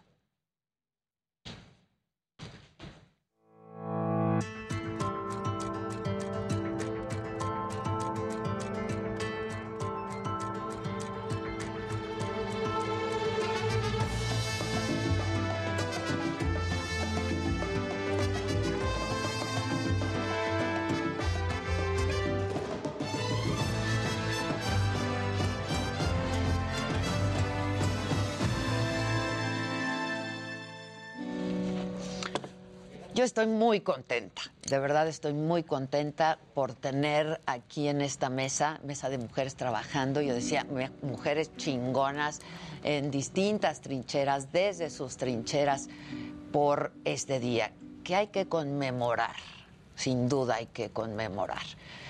Y yo las voy a presentar, como siempre, a mis mujeres trabajando en un estricto orden alfabético. Astrid Haddad se va a sentar allá, se está cambiando porque trae un vestido espectacular como acostumbra. Estefanía Veloz, feminista, ya la conocen, activista, pero analista política. Bienvenida, mi querida Estefanía. Gracias por la Gabriela Cortés, mejor conocida como La Pantera, es conductora de un tractocamión, viene desde Bien. Durango para estar con nosotros. Bienvenida, gracias por Gaby. la invitación. Al contrario, al contrario. Una muy querida amiga, compañera de estas lides desde hace muchos años, científica, una mujer increíble, astrónoma, Julieta Fierro. Muchas gracias, mi Hola. querida. Sí, bravo, Gracias. bravo, bravo. Y la reinota que está con nosotros, ustedes seguramente la conocen muy bien, Lila Cisas, pero mejor conocida como la reinota. Hola. Qué padre tu color de Gracias. pelo. Buenos días. Estás divina. Gracias, igual. Este, ¿Se acuerdan de una bomba de gas que lanzó la policía en la marcha? ¿Qué fue del 20? 20 Del año pasado, del 2021. 2021. Del 2021, ella la regresó. Bien por eso. Habían varias. Había, había Pero me varias, tocó pero- una. No, exacto, exacto. Vanessa Bauche, mi querida Vanessa, muchas gracias. Se te quiere y se te admira mucho, actriz, activista, muchas gracias. Mi queridísima Vivir Quintana. Ay, mi querida. Yo no gracias. puedo oír esa canción y no llorar, de verdad. Muchas gracias, pues, No, aquí gracias a ti. Muchas gracias. Maca, que me acompaña siempre. Gracias, mi querida Maca. Bueno, yo creo que, pues después de esto que escuchamos en la mañanera de hoy, pero en la mañanera de ayer, no hay mucho que comentar al respecto. Aquí cualquiera puede hablar, nos podemos interrumpir y podemos hacer lo que queramos. Así es que, ¿quién quiere empezar? Yo. Bien. Eso, Julietita. A ver, desde la Biblia, Claro. en el paraíso, se dice que las mujeres vamos a ser culpables de todo para siempre. para siempre. Entonces, de ahí empieza la bronca. Así es que sí tenemos que remontar ese pasado. Sin duda. Y para regresar al paraíso, Luchando por eso también. por supuesto, por supuesto, por eso me da así como tristeza que las chicas jóvenes piensan que nosotras que somos las fifís solo vamos a la marcha a sacarnos nuestra selfie, siendo que no luchamos No, por el no, aborto. muchachas jóvenes, no. Que las mujeres, No. eh, eh, las trabajadoras domésticas tuvieran acceso a la seguridad. Claro. Por, por esta cosa de la violencia, por supuesto. Y, y ahora a mi edad, pues, el derecho a la muerte digna, ¿por qué nos la vamos a pasar mal de viejita? Sí, no. Pues sí, No. así es que siempre he estado en la lucha. Siempre así. Y aplaudo a las chicas jóvenes que sigan. Yo también. Porque no ha acabado esta lucha. No ha acabado, No. pero hemos avanzado. Yo creo que esa Pues es la mira, pregunta. con esta cosa de, de que cerraron las escuelas de tiempo completo, a mí me parece un retroceso brutal. Antes de esta emisión salió una niñita cantando precioso. ¿Viste? Pues con eh, estancias tan cortas en la escuela, ¿cuándo va a haber tiempo para enseñarle música a nuestros niños? Arte. Es decir, el Ciencia, conocimiento tiene que ser integral, interesante. Y no podemos admitir estas tropelías contra las mujeres, las mamás. Es muy triste. ¿Qué dicen las mujeres jóvenes? ¿Cómo, cómo sienten? Para mí es parte fundamental lo que dice la compañera en este momento y es cómo hemos avanzado en las exigencias que se han ido construyendo y cómo hemos ido acumulando eh, peticiones y acumulando esta conquista de derechos. Eh, creo que empezamos con distintas olas y se habla mucho de las olas, pero ¿qué implica cada una? Podemos empezar desde exigir el derecho al voto, a la participación en la vida pública y después transitar a las tareas de cuidado, que se nos deje trabajar, que podamos ganar igual. Pero ahora es verdad que ante una situación tan complicada como es la violencia, donde los números de feminicidio parece que siguen aumentando, hemos tenido que concentrar quizá todo lo que, lo que queremos o lo que pedimos al Estado en ese tema, en el tema de erradicar la violencia, porque eso se hace con las instituciones también. No es nada más algo que dependa de nosotras o de un consenso social para decirle, oye, es que las mujeres deberían ganar igual que los hombres. Es algo que tiene que ver con instituciones de justicia, eh, con el respeto del Estado hacia la vida de las mujeres. Por eso creo que más que estar en dos conversaciones distintas generacionales, estamos en el avance de distintas luchas. Por un lado, aceptar que corren paralelas, que corren Que paralelas, corren paralelas. pero y que se alimentan de las otras. Nosotras no podríamos estar pidiendo más derechos si no tuviéramos de antemano ya el que nos permite votar que conquistaron otras compañeras, el que nos permite ganar lo mismo. No podríamos estar caminando este eh, camino pavimentado por otras compañeras. Eso es lo que yo creo. Mi querida Astrid, yo te iba a decir bravo. Wow. Sencillita, pero además te iba, iba a preguntar, ¿te puedes sentar? Pues mira, ya lo hice. La ves paradita ahí como una muñeca, ¿no? Ella yo dije. ¿se podrá sentar? ¿Qué están viendo? Pues a ti, bienvenida. Muchas Qué gracias. Es un tenerte. honor estar con mujeres tan maravillosas. La verdad que Ah, sí, para mí es un gran honor. Gracias por aceptar esta contrario. invitación. Son mujeres que, todas somos mujeres que hemos luchado, ¿no? Desde distintas trincheras para estar donde hoy estamos. Pero sin duda, Estefanía, hay una especie de decepción, ¿no? Yo diría, eh, del movimiento feminista, de los distintos movimientos feministas eh, con la administración actual, ¿no? Hubiéramos pensado eh, siempre que un hombre de izquierda, un hombre que ha luchado mucho, ¿no? Por, eh, pues por la, igualdad de oportunidades, este, pues sabría entender estos movimientos y esta lucha. Sí, yo, a mí me pasa algo complicado y es hablar siempre alrededor de él como si él fuera absolutamente todo lo que se construye en la administración. Eh, en esta administración han ido y venido personas, sobre todo mujeres. Y entiendo que dentro hay compañeras que han luchado por la despenalización del aborto, ahora que se está implementando esto de las tareas de cuidado, de reconocer que el trabajo en el hogar es trabajo y no amor, y tiene que ser remunerado. Y dentro de esta narrativa, pienso que hablar de lo que dice un solo hombre invisibiliza las pequeñas luchas que hay alrededor que necesitan instituciones y que se valen de tener espacios de poder. Para mí, lo que están haciendo en los congresos locales de despenalizar el aborto también es un ejercicio de poder que no depende de eh, declaraciones que, que ya estamos en un tercer año en el que parece que no se entiende qué es lo que estamos ni siquiera pidiendo o de qué va o cómo se construye el movimiento que es que no es heterogéneo para nada. O sea, un- un- pienso que la 4T se- se conforma de distintas mujeres con distintas visiones, pero que dentro hay aliadas muy poderosas que nos han permitido meter agendas.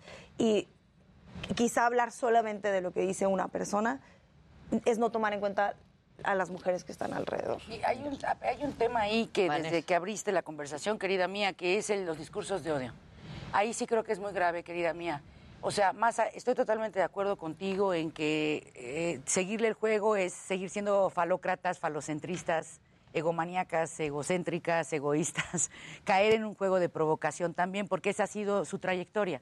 Ha sido una trayectoria de más de 18, 20 años de autovictimización, de polarización, de obstrucción de las vías públicas. Qué chistoso que se amuralle. Yo me acuerdo que estuvo varios años en reforma y yo no vi que en ese momento la administración amurallara las calles con los campamentos que instaló.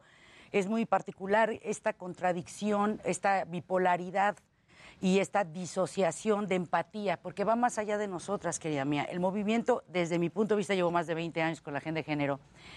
Eh, estamos abogando por, lo- por el respeto a los derechos humanos, básicamente. La lucha de las mujeres es una lucha por la emancipación de la esclavitud de nuestros cuerpos, de nuestra ideología, de nuestro pensamiento y de nuestro ser, en igualdad de condiciones, el respeto a nuestros derechos humanos. ¿Qué sucede cuando la, la máxima figura gerencial de una administración, porque no quiere, lo que él sale a decir no quiere decir que los demás no lo hayan pensado, ¿eh? Más bien hay como un tema de síndrome de Tourette donde no hay contención para decir lo que se está pensando y se dice en voz alta. Honestamente, ahí seamos honestas, ¿cuándo hemos estado bien? Pues si no, no tuviéramos más de 20 años en esta lucha y algunas más, y esto lleva tres siglos. O sea, movimiento feminista como tal, y quizá más porque empezó en México con Sor Juana, hasta donde sabemos, o sea, ya estamos hablando de sí, 500 años, este, va más allá de él y de esta administración. El tema es cuándo hemos estado bien. Aquí el problema es el nivel de, de franca, frontal provocación constante, no solamente contra nosotras. Eh, a los padres de los niños con cáncer no se les recibe. A las madres buscadoras no se les recibe. A las periodistas y a los periodistas se les criminaliza. Entonces, aquí el problema es la poca capacidad de disentir que existe actualmente, no solo, como tú bien mencionas, por parte del Ejecutivo, son tres poderes. El las marchas deberían ir a los tres poderes. El, el legislativo, por ejemplo, no es, no es un voto popular. Ahí es una pequeña monarquía donde se van heredando plazas. Hay familias que llevan más de 30 o 40 años en el poder legislativo o en el poder eh, judicial, básicamente. Entonces, la pregunta es, ¿cómo podemos articularnos para pasar de la protesta a la orquesta? Porque yo siento que la protesta sin una propuesta resolutiva es letra muerta. Y es justamente por eso, mi querida Adela, que si en algún momento me lo permites, les compartimos nuestras 10 vías de acción irreductibles de la Red Nacional Feminista, en la que ya llevamos trabajando muchos años y que de alguna forma son la, síntesis o que conforman eh, la suma de las necesidades emergentes a corto, mediano y largo plazo para una agenda de colaboración Que son las que me interinstitucional. mandaste, ¿no? Ajá, En este momento exactamente. Te las paso. Josué, y las subimos y las compartimos también. ¿Tú qué piensas de, de esto, por ejemplo? Tú eres una activista, una... Yo creo que la información está, pero si no hay la apertura, el interés, la, de verdad, o sea, la, la intención de entender, nunca va a pasar, ¿no? O sea, el año pasado estuvimos mencionando mucho el tema de presidente rompa el pacto y, y pues, haz de cuenta que no pasó, haz de cuenta que nadie dijo nada, ¿no? Y ahora se refuerza y ahora tres días antes ponen la valla y ayer estaban soldando eh, valla por valla, ¿no? O sea, cuánto presupuesto y cuánta intención y cuántas ganas de que esto pase a, un, a una visión eh, eh, elegida por ellos, ¿no? O elegida por los medios. Porque al final lo que vemos en la tele de la marcha es- violencia, es, la claro, violencia. claro, Entonces, muchas, muchas, muchas mujeres es como, es que tengo miedo de ir, es que cómo voy a ir con mi hija, es que sí, eh, sí. no quiero ir, me da miedo, ¿cómo no, no puedo ir sola? Yo a las dos marchas que fui, que llevo poquito yendo a marchas, porque antes vivía con mi mamá y le daba bastante miedo. ¿Qué edad ¿no? tienes? Tengo 28. Ok. Y ya me independicé y dije, es mi momento, ¿no? Y, y yo llegué sola y salí acompañada. Salí con amigas, salí con hermanas. Y, y en ningún momento me sentí insegura. Pero, pues, ¿qué pasa? Contingente, Me ¿no? junté, unas niñas me dijeron, ay, yo, nosotros también venimos sola. Ah, vamos, no pasa nada. Y venimos marchando. Y, y, Y y- cuidándose unas a otras. un espacio muy bonito. Y vienes en este espacio lleno de solidaridad y de hermandad, pero eso no lo pasan, ¿no? Eso no se ve, eso no lo muestran, eso no, no, no vende en la tele, ¿no? Entonces, al final el morbo es lo que más, eh, sí, sí, sí genera ahí un tema de, de desacreditación. Sí, Este, por parte de- de- del gobierno, ¿no? Llama más la atención el morbo.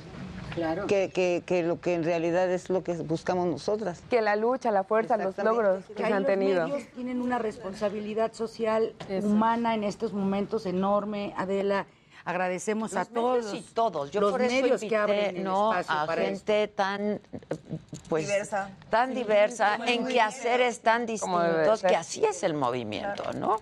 Este Bueno, yo, yo quiero hablar tantito. sí. Yo, eh, yo me di cuenta que hay que cuidar muchísimo el discurso, sobre todo sí en los medios de comunicación, también nosotras, eh, los compañeros también. Hoy veníamos para acá precisamente, hicimos 50 minutos de camino en el taxi y estaba un programa de radio en donde estaban dos locutores, compañeros hombres, hablando y dijeron más de 100 veces la palabra violento.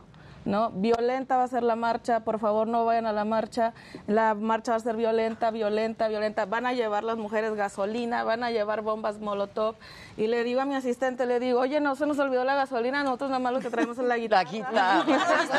tutorial para hacer una O sea, bomba. la guitarra, bombas molotov. la guitarra, mi canto, mi arte y, lo- mi y lo venían- solidaridad. pero entraban cada vez que se iban a corte y regresaban, entraban con mi canción, con el pedazo donde decía yo todo lo incendio, todo lo rompo, y le, di- y le digo a mi asistente, le digo, mira, ¿qué tal? O sea, cómo usan para demeritar nuestro Perdón, ¿qué estación estabas escuchando? 88.9. Mm. Así. ¿Quiénes eran? Eh, solamente me acuerdo del nombre de un conductor, Iñaki, no sé qué. Ah, Iñaki Manero, es así. Pero lo dijeron bastantes veces, bastantes ¿Qué pasó, Iñaki? ¿Qué pasó? así. Entonces le digo, le digo a mi compañera, le digo, oye, no, no, no, no, yo me estoy reuniendo hoy para ir a la marcha con la colectiva de músicas, que somos como 200 músicas, y todas en el chat estamos de que hay que llevar confeti, y hay que llevar las guitarras, y, Y los ukuleles, y la diamantina y todo, y acá diciendo, por favor, cuiden a sus hijas, por favor, No, gente, cuídense mucho. Eso es lo que está pasando. ¿no? Están sembrando miedo. Exacto. los discursos de odio deberían de ser tipificados a estas alturas. Claro. Ya como un delito de pena máxima porque agitas el avispero, provocas eh, una polarización y violencias aún mayores de las que ya estamos Pero ¿cómo viviendo. ¿Quién gana con la violencia? Pero ¿cómo le vas a hacer en un país donde las leyes se manosean como quieren? Porque mientras no hayan leyes que, nos protejan y que realmente eh, eh, hagan las cosas bien. Que no sean letra muerta. Que no sean letra muerta. Pero este es un país donde las leyes se hacen a, a- a- a beneficio de unos cuantos. Y mientras no haya leyes, seguiremos luchando y luchando y luchando.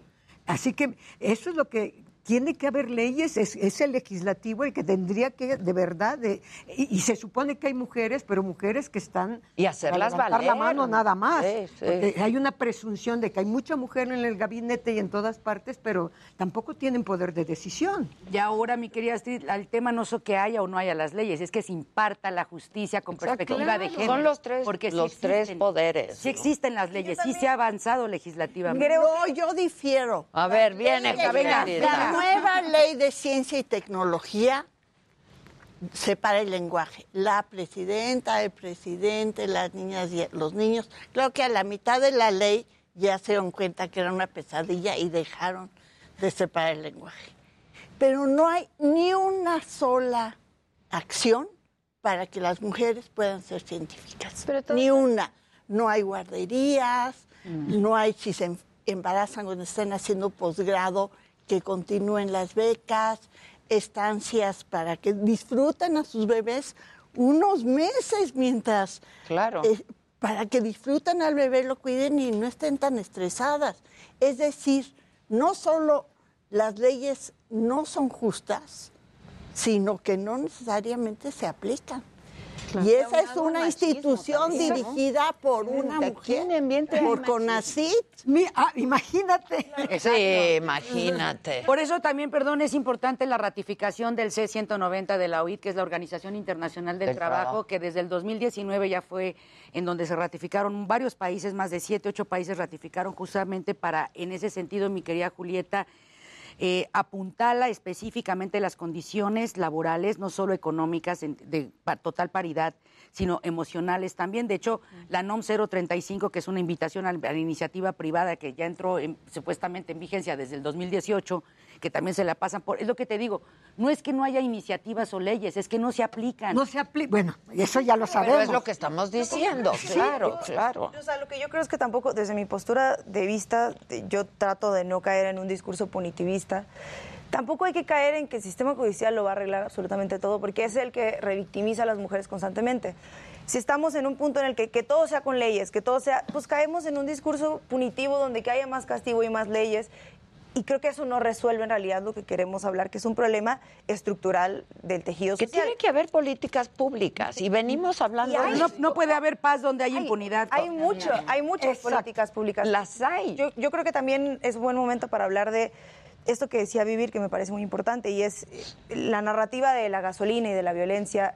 Primero para mí es desde cuándo nos molesta tanto la violencia en el país que preferimos las mujeres preferimos mujer, hablar que los feminicidios eran pues crímenes pasionales donde había celos y ya y cuando hablamos de violencia en las marchas es violencia y no hay ningún matiz respecto a eso. Y la otra es yo sí creo que uno el tema de las supuestas infiltraciones es complicado porque si de por sí ya hay un desprecio a las compañeras que ejercen violencia, que incendian cosas, porque yo quiero aprovechar este espacio para también decir que estas compañeras no solamente son personas que van a quemar cosas porque sí, o hombres vestidos de, de- de negro para que no parezca, son mujeres que no quieren tener diálogos institucionales, que no les interesan estas mesas, que no quieren hacer un análisis profundo de qué pasa, simplemente saben que hay un problema de violencia, que a lo mejor han perdido familiares, que han sido víctimas o sobrevivientes, porque en las marchas hay sobrevivientes de, Sí, feminicidio. claro.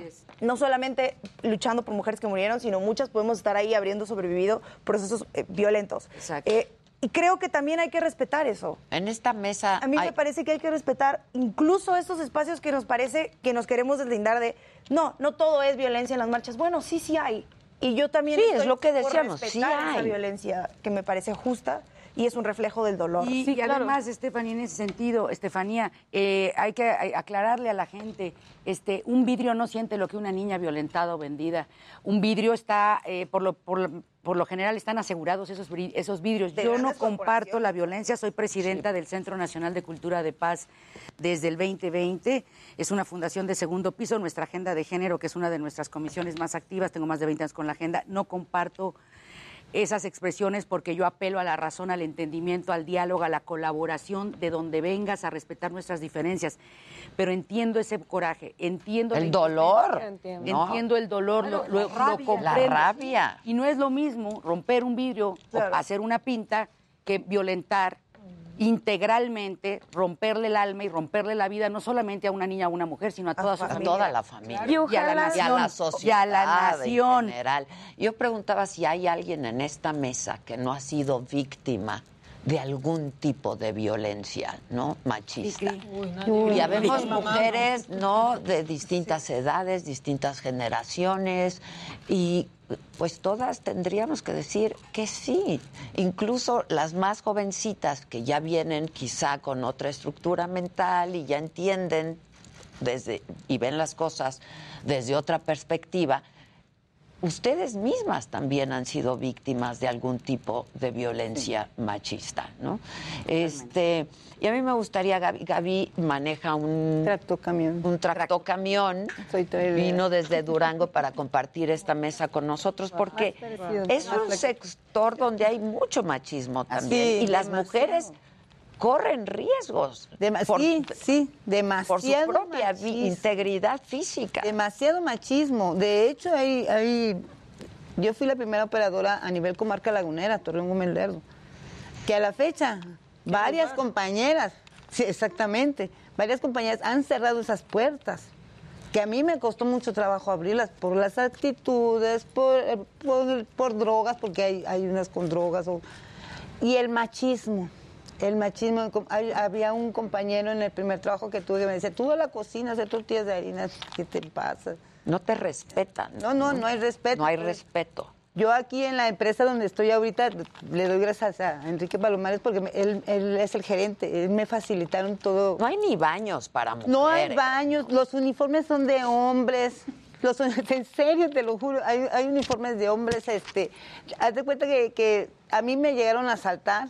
Yo estaba, yo, yo iba a perder mi ojo, este ojo. Me aventaron una roca y me querían parar para asaltarme. Tengo cicatrices. Y la empresa, la responsabilidad de una mujer es llegar primero al destino a descargar y luego regresar a atenderme. Híjole. O sea, tienes Ni que la- llegar ni primero. la gerente de la empresa donde trabajaba, no, ni siquiera ni por ser mujer, me dijo, párate, atiéndete atiéndete. primero. ¿Sí me entiendes? O sea, tenías que manejar tenía lastimada, herida. primero y luego regresar para atenderme, pero fui a descargar a Guadalajara y regresé a Aguascalientes a la base para que me atendi- atendieran. Son estas vivencias, ¿no? Las que te La demuestran que no de las estamos violencias, donde querida, tendríamos la ya que normalización de las bestialidades. Por eso es muy importante rati- la ratificación del- de la Convención 190 de la Organización Internacional de Trabajo, porque México ratifique, porque no sabemos por qué no ha ratificado, estando las cosas como están, para la protección integral de todas las mujeres trabajadoras en todos los ámbitos, porque hay un tema muy importante del que casi no hablamos en las luchas. Bueno, nosotras sí, pero los medios no lo replican. Ayúdenos a replicar el tema de, de la desnormalización de la bestialidad. Ya no estamos hablando de un tema de violencia. Lo que vivimos en Querétaro, Sí, lo- no, y digo no, como no, eso sociedad, es una cosa- bestialidad. Es terrible. Demencial. Yo digo, 10, 20 inculpados, eh, se veían demasiada Sí, gente sí. agrediendo. Hay que a la normalizar iglesia. eso, estas violencias. Exacta, eh, sí. Hablando de eso, yo sí pues. quisiera decir algo que sí compete a las mujeres, que es la educación. Totalmente. La educación empieza en casa. Ah, totalmente. Y, y somos las mujeres las que seguimos educando, nos gusta o no, porque no son los hombres los que se quedan con los niños. No, pero deberían, ¿no? Porque O sea, deberían, porque- pero mientras tanto seguimos siendo. Imagínate, eh, eh, ahorita mencionaban de las escuelas de tiempo completo que ya quitaron, entonces ahora...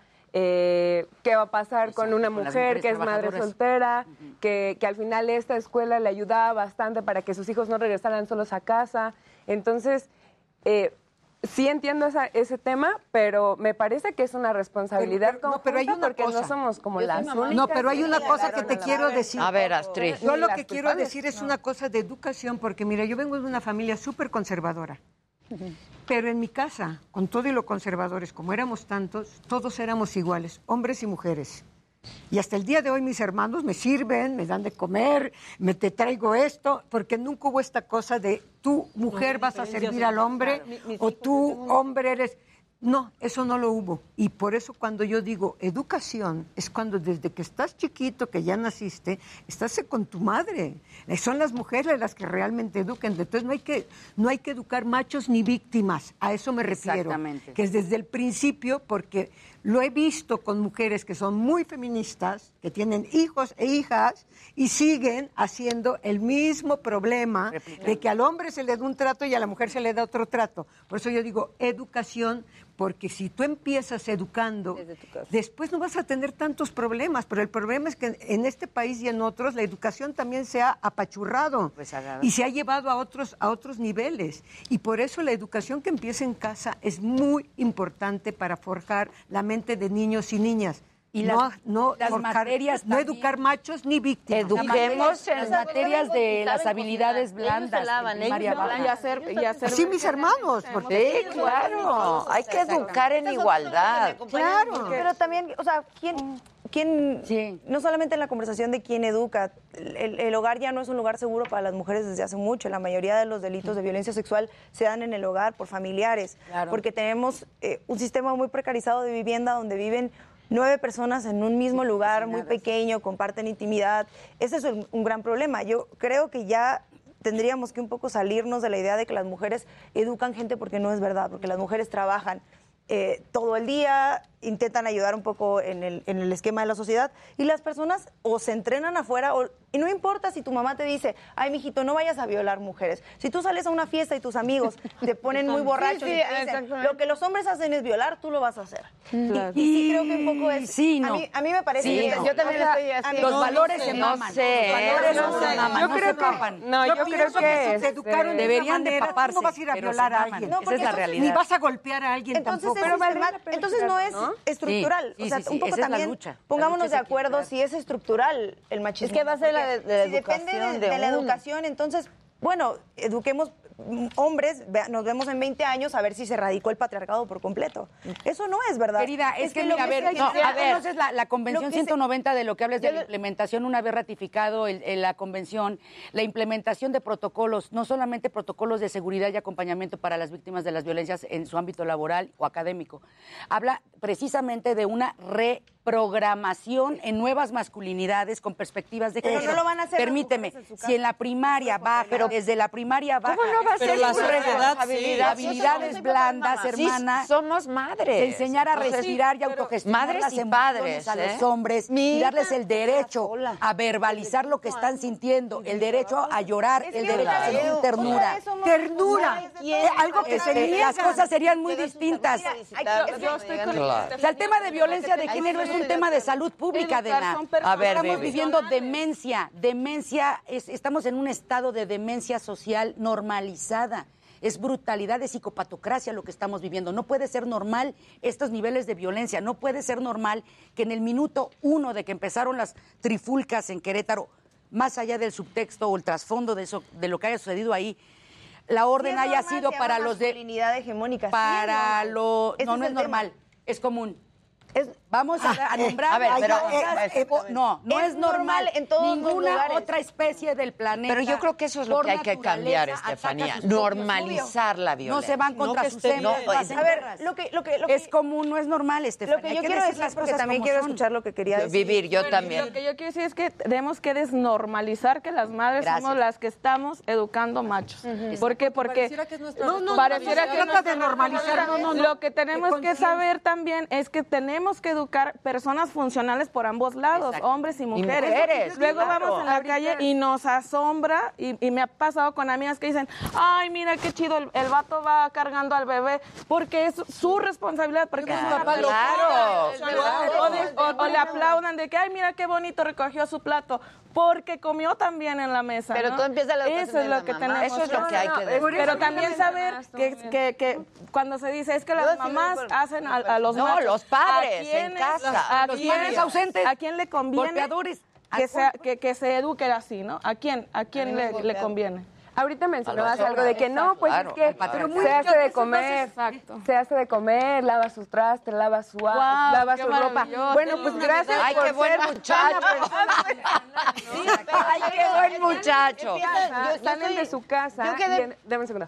Sa- Salen de su casa, llegan a, a, no sé, a vivir solos y no saben hacer nada. Entonces, Algunos. la- algunos, la mayoría, cuando La mayoría buscan al sustituto de la Entonces, mamá, la final, nana. ¿qué re- la- la- su pareja, o si es que algún día encuentra una pareja que va a decir, ah, no, sí, este, no te preocupes, yo te arreglo todo, porque la responsabilidad viene otra vez a recaer en de que es que su- como su mamá no le enseñó, pues ahora alguien Sí, tiene no, que no, venir no, a no, no Vamos a no No, la Pero- madre no es culpable. No, yo no estoy diciendo No, yo, yo tampoco que sea única responsabilidad No, de la madre. Que no se malinterprete. había No. igualdad. Sí, que se eduquen y no estoy diciendo que son las madres ni responsables ni culpables, porque llevamos además algo cargando desde atrás. Muchos, desde muchos mucho, años. equipaje que pesadísimo, ¿eh? No nos damos Exacto, cuenta. que Son atavismos que cosas en vienes la arrastre cabeza y que arrastre, no te liberas de eso. Por eso yo digo que la educación es muy. Si no empezamos educando, la educación es muy importante porque hay que partir de algo. No vas a cortar las cosas de un día para otro. Y de hecho, mi querida Esther, yo ahí daría un girito más profundo que es la, la responsabilidad de uno misma. O sea, no solo es la- eh, lo que compartes formativamente con tus seres eh, en tu casa, sino tu propia re- responsabilidad de desprogramación, de deconstrucción de todos estos patrones que hemos replicado de maneras inconscientes muchas veces, porque como bien dices, no es que sean responsables las mamás, pero realistamente Replicas el el 80% de los hogares de Latinoamérica se sostienen por mujeres solas. Sí. No hay eso. papás. Entonces, sí hay una responsabilidad, pero una responsabilidad del autocuidado, el amor propio empieza con la desprogramación. Si no, no hay culpa. Quítate el ¿eh? No, no, yo no estoy culpa. culpando ni estoy Quítate responsabilizando. tapete. Pues labones. Es No te que nos tenemos que quitar de esta programación Sí, que claro. tenemos. Ahí empieza. Porque estamos programadas. y Sí, no sí, nos yo damos coincido, cuenta. ¿eh? Yo, yo siempre, mira, yo tengo un dicho, yo rompo eslabones, nunca voy a hacer un eslabón igual a otro. Y he sido mamá soltera muchos años. Y, y- y he sacado, he tratado de sobresalir y poner muy en alto mi, mi trabajo, mi- el, ser mujer y el salir adelante. Yo también creo que estamos hablando de nosotras y está muy bien. Pero nosotras. Pero hay otras no miles, millones de El cambio no está en nosotras. Es que el cambio no está en nosotras. Exactamente. El cambio no es lo que nosotras decidamos hacer mejor. Es entender que vivimos en un sistema que no solamente no nos escucha y nos oprime, sino que hace que sea muy fácil en un estadio matar gente, que hace que sea muy fácil que vayas por una calle y te violen, que te subas a un Claro. Uber y no regreses. Es impunidad. Es un sistema estructural que no depende si, si nosotras nos Marchamos o no, claro. o de que si depende de, de si nosotras queremos, mira, yo a mi hijo no lo voy a educar como si fuera mamá, ¿no? No soy, eh, como un violador. Pero ¿y si mi hijo va a la escuela y está en un sistema en, un el que, en un entorno eh, masculino y le dice, esto es ser hombre, la masculinidad se aprende afuera, en el colectivo, en la sociedad, está habilitado para eso. Yo, y, y yo, y yo quiero, quiero como poner ese punto importante, no depende de nosotros, nosotros marchamos para hacer ruido y decir, mira lo que hacen ustedes. Porque yo sí creo que cuando decimos la sociedad, es que la sociedad está podrida, es que creo que ya no hay marcha atrás. Eh, ¿Qué ha pasado con la humanidad? A ver, perdón, pero la mitad de la humanidad, supongamos, la mitad de la sociedad en México, que está conformada por hombres, es la que mata, es la que viola, es la que asesina, es la que trafica. Y la otra mitad, sí, yo no digo que no haya mujeres machistas, claro que las hay, pero entonces el problema no es la mujer machista, es el machismo. Sí, claro. El entorno de, de- Y hay que concentrarnos que en eso, en esto estructural que nos rebasa y que nos rebasa nuestros valores personales, que obviamente todos los que estamos aquí compartimos ese valor personal.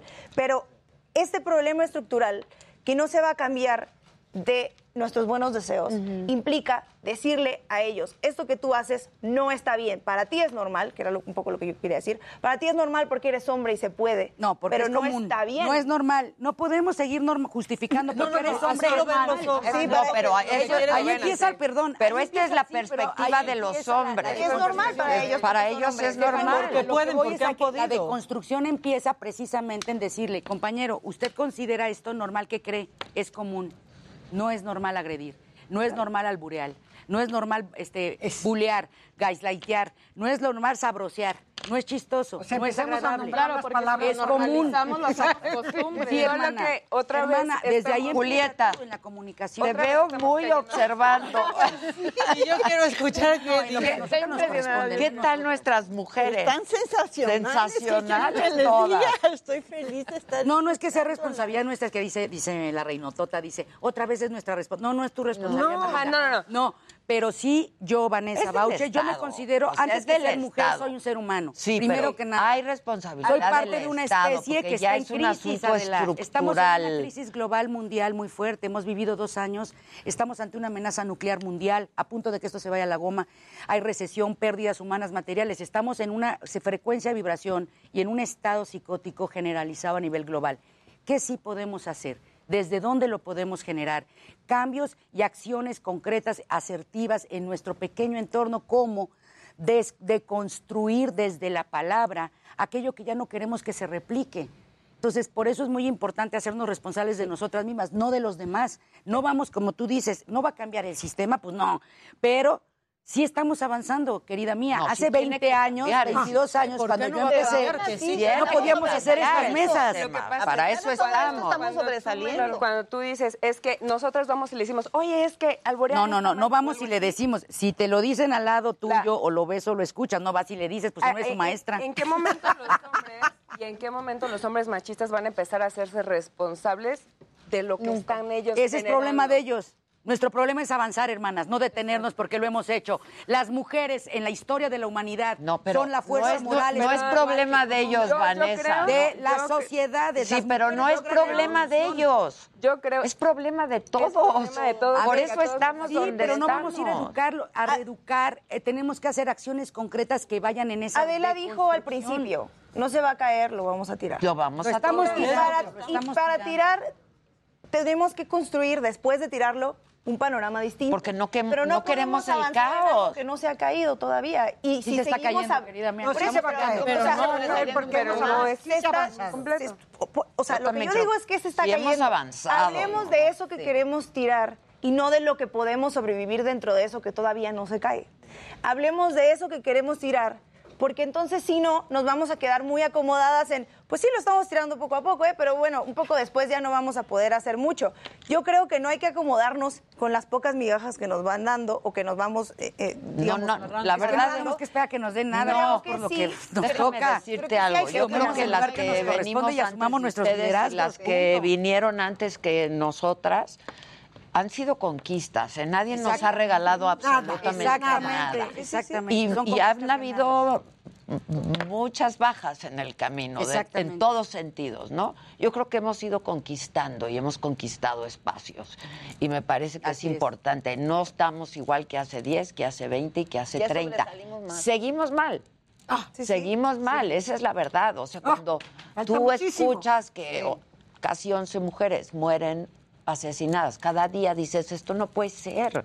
De verdad no puede Cada ser. 15 minutos hay una hay un acto violento, violento. No, y te enteras de hombres que tratan a sus a, a sus a sus eh, secretarias, a sus con la punta del pie, que, insultándolas. Todavía existe eso el día de hoy. Somos el país con más embarazo infantil. Eso es eso es, dolorosísimo. Pornografía infantil un número uno a nivel mundial y ante la pandemia la porno, el consumo de pornografía infantil por aislamiento su- aumentó al 85%. Y violencia. Lo mismo que el satanismo, no sé por qué hay la relación. también dijeron que no era verdad. andamos. A ver, La yo propongo algo. aumentaron un 80, Además de que estas dos mujeres nos canten, propongo lo siguiente para que no nos coma el tiempo. ¿Qué proponemos? ¿Por qué no hacemos una lista, no, de Ya está. cinco Nosotros ya lanzamos puntos, ayer, ¿no? este, la que red- coincidamos? ¿Qué sí tenemos que hacer para tirar el sistema como está, no? ¿Qué podemos hacer o qué tendríamos que hacer, no? Digo, yo ayer que veía el Zeppelin ahí decía, por ahí estamos, ¿no? Y por ahí andamos. ¿Y qué Fue, fue súper poderoso, ¿no? Yo creo. Este, tan poderoso como tu canción y tu Así música, es, tan poderoso como, como lo que tú haces, mi querida Astrid, y lo que todas hacemos desde nuestras trincheras. Una lista, cinco cosas, o sea, ¿por qué nos manifestamos y para qué nos manifestamos? Yo, yo creo que eso es fundamental para que la gente que nos ve entienda. ¿Por qué nos estamos manifestando y para qué nos estamos manifestando? Vas, mi queridísima. ¿Yo primero? Vas. Eh, O sea, nos como estamos quieran. Le estoy dando la espalda, no quería. como- No, no, nos estamos, yo, bueno. Y tomemos yo que- nota, que Nos estamos manifestando precisamente para que las cosas cambien, para que las leyes, si, si, hay- si dicen que hay leyes justas, bueno, pues que se apliquen. Yo estaba escuchando hoy que el 27% de las mujeres gana menos en el mismo trabajo que un hombre, gana menos que un hombre, haciendo el mismo trabajo que un hombre, les pagan menos. Y si no es que más, ¿eh? Y si no es que más. Entonces, ¿por qué nos manifestamos? Pues para que este mundo cambie y se nos trate realmente como se nos tiene que tratar como iguales. ¿Y qué podemos hacer para que eso ocurra? Eso no lo sé. Pues precisamente con estas protestas, convenciendo a las mujeres que gobiernan, si es posible, porque pues lo que está ahorita, pues no puedes decir que gobiernen demasiado, ¿verdad? Porque más bien son como, como gente que está puesta al frente para levantar la mano. Pero tratar de, de- de convencer a los que se ocupan de las leyes de que las cosas mejoren y de que se apliquen. Con, con diálogo, con razonamiento, no sé de qué otra manera. Una labor de convencimiento. De convencimiento. Este, pues es que eso nos puede tomar toda la vida, ¿no? Este, lo hemos estado haciendo. Yo creo que estas mesas de trabajo y lo que hemos venido haciendo desde hace muchos años es eso, ¿no? Pero tienen que haber ciertas acciones como muy concretas. Para mí son tres. Bien. La primera es autonomía sobre nuestros cuerpos. No podemos pretendernos iguales en un sistema que nos trata diferente a los hombres, que no nos deja decidir. Entonces es autonomía, eh, aborto legal, ese es el primero para mí, fundamental. Poder elegir, poder decidir, tener esta gama de protección a nuestros derechos reproductivos y sexuales. La otra es cuestionarnos todos los sistemas de poderes, no solamente privado dentro de las compañías en las que trabajamos, el poder de- dentro de nuestros hogares, el poder del Estado, porque el patriarcado es poder en sí mismo. Y si Sí, no vamos lo cuestionando. Estos, estos espacios de poder, si el, poder no se puede ejercer de manera horizontal, entonces es patriarcal. Y la tercera para mí es cuestionarnos un sistema de desigualdades, porque hay una pequeña parte de la población que vive bien, porque hay una pequeña parte de la población que sí puede eh, llevar a sus hijos a una escuela de tiempo completo, porque hay una pequeña parte de la población eh, que sí se permite protegerse o vivir en una muralla en la que no vive en barrios peligrosos. En esta pequeña parte de la población donde las mujeres son la parte más marginada dentro de la pobreza, dentro de las mujeres racializadas, dentro de los distintos tipos de clase y de color de piel, si no cuestionamos y si no vamos caminando en nuestro discurso para proteger los, no solamente los derechos de las mujeres, acompañado de romper un sistema desigual que trata a las personas desigual, como el sistema de justicia que para unas personas hay justicia, para otro no. Entonces nunca vamos a poder hacer una cosa integral que sí nos permita tirar un sistema patriarcal. El patriarcado vive de las desigualdades económicas y de las desigualdades de clase, las desigualdades de color de piel también. Y obviamente pues dentro del centro están las igual- desigualdades de género. Para mí son esas tres. Autonomía, desigualdad. Julieta, querida. Yo le apuesto a la educación. Ahora ya está una iniciativa de la UNESCO de que haya educación de por vida para todos. Y tenemos el Internet. Entonces necesitamos llevar educación integral para toda la vida, que la educación básica pueda ser complementada con educación a distancia, que una mujer que quiere hacer una licenciatura la pueda hacer a distancia, poco a poco, que todos podamos eh, actualizarnos, reinventarnos, porque las carreras del mañana van a cambiar y que todas tengamos acceso a la cultura universal. Eso. Y que en esta iniciativa de la UNESCO se sumen iniciativas de género. Es decir, que haya materias, como tú decías, que les interesen a las muchachas. Perspectivas de La- género, de las cultura, de chavas, paz, habilidades sí, blandas. las chavas en la secundaria, pues deberíamos enseñarles lo que quieren saber, porque ya no soporto a mi mamá, porque me salen barros. Es decir, que, se, que haya acceso a una educación universal, gratuita, de acuerdo a nuestras culturas, que ponga de relevancia la igualdad de los géneros. De los géneros. De los Yo- géneros. Es que la educación te da otra estructura mental en base. automático. ¿no? Yo siempre en digo, primero la automático. educación y después lo demás. Este decía una- un proverbio de, la- de una tribu sudafricana bellísima con relación a lo que decía Estefanía hace rato del contexto, cómo te, te forma también y te determina o te deforma. Se necesita todo un pueblo para educar a un niño o a una niña. Es cierto. O sea, todos, todos, todas somos res- Las palabras tienen un peso, ¿eh?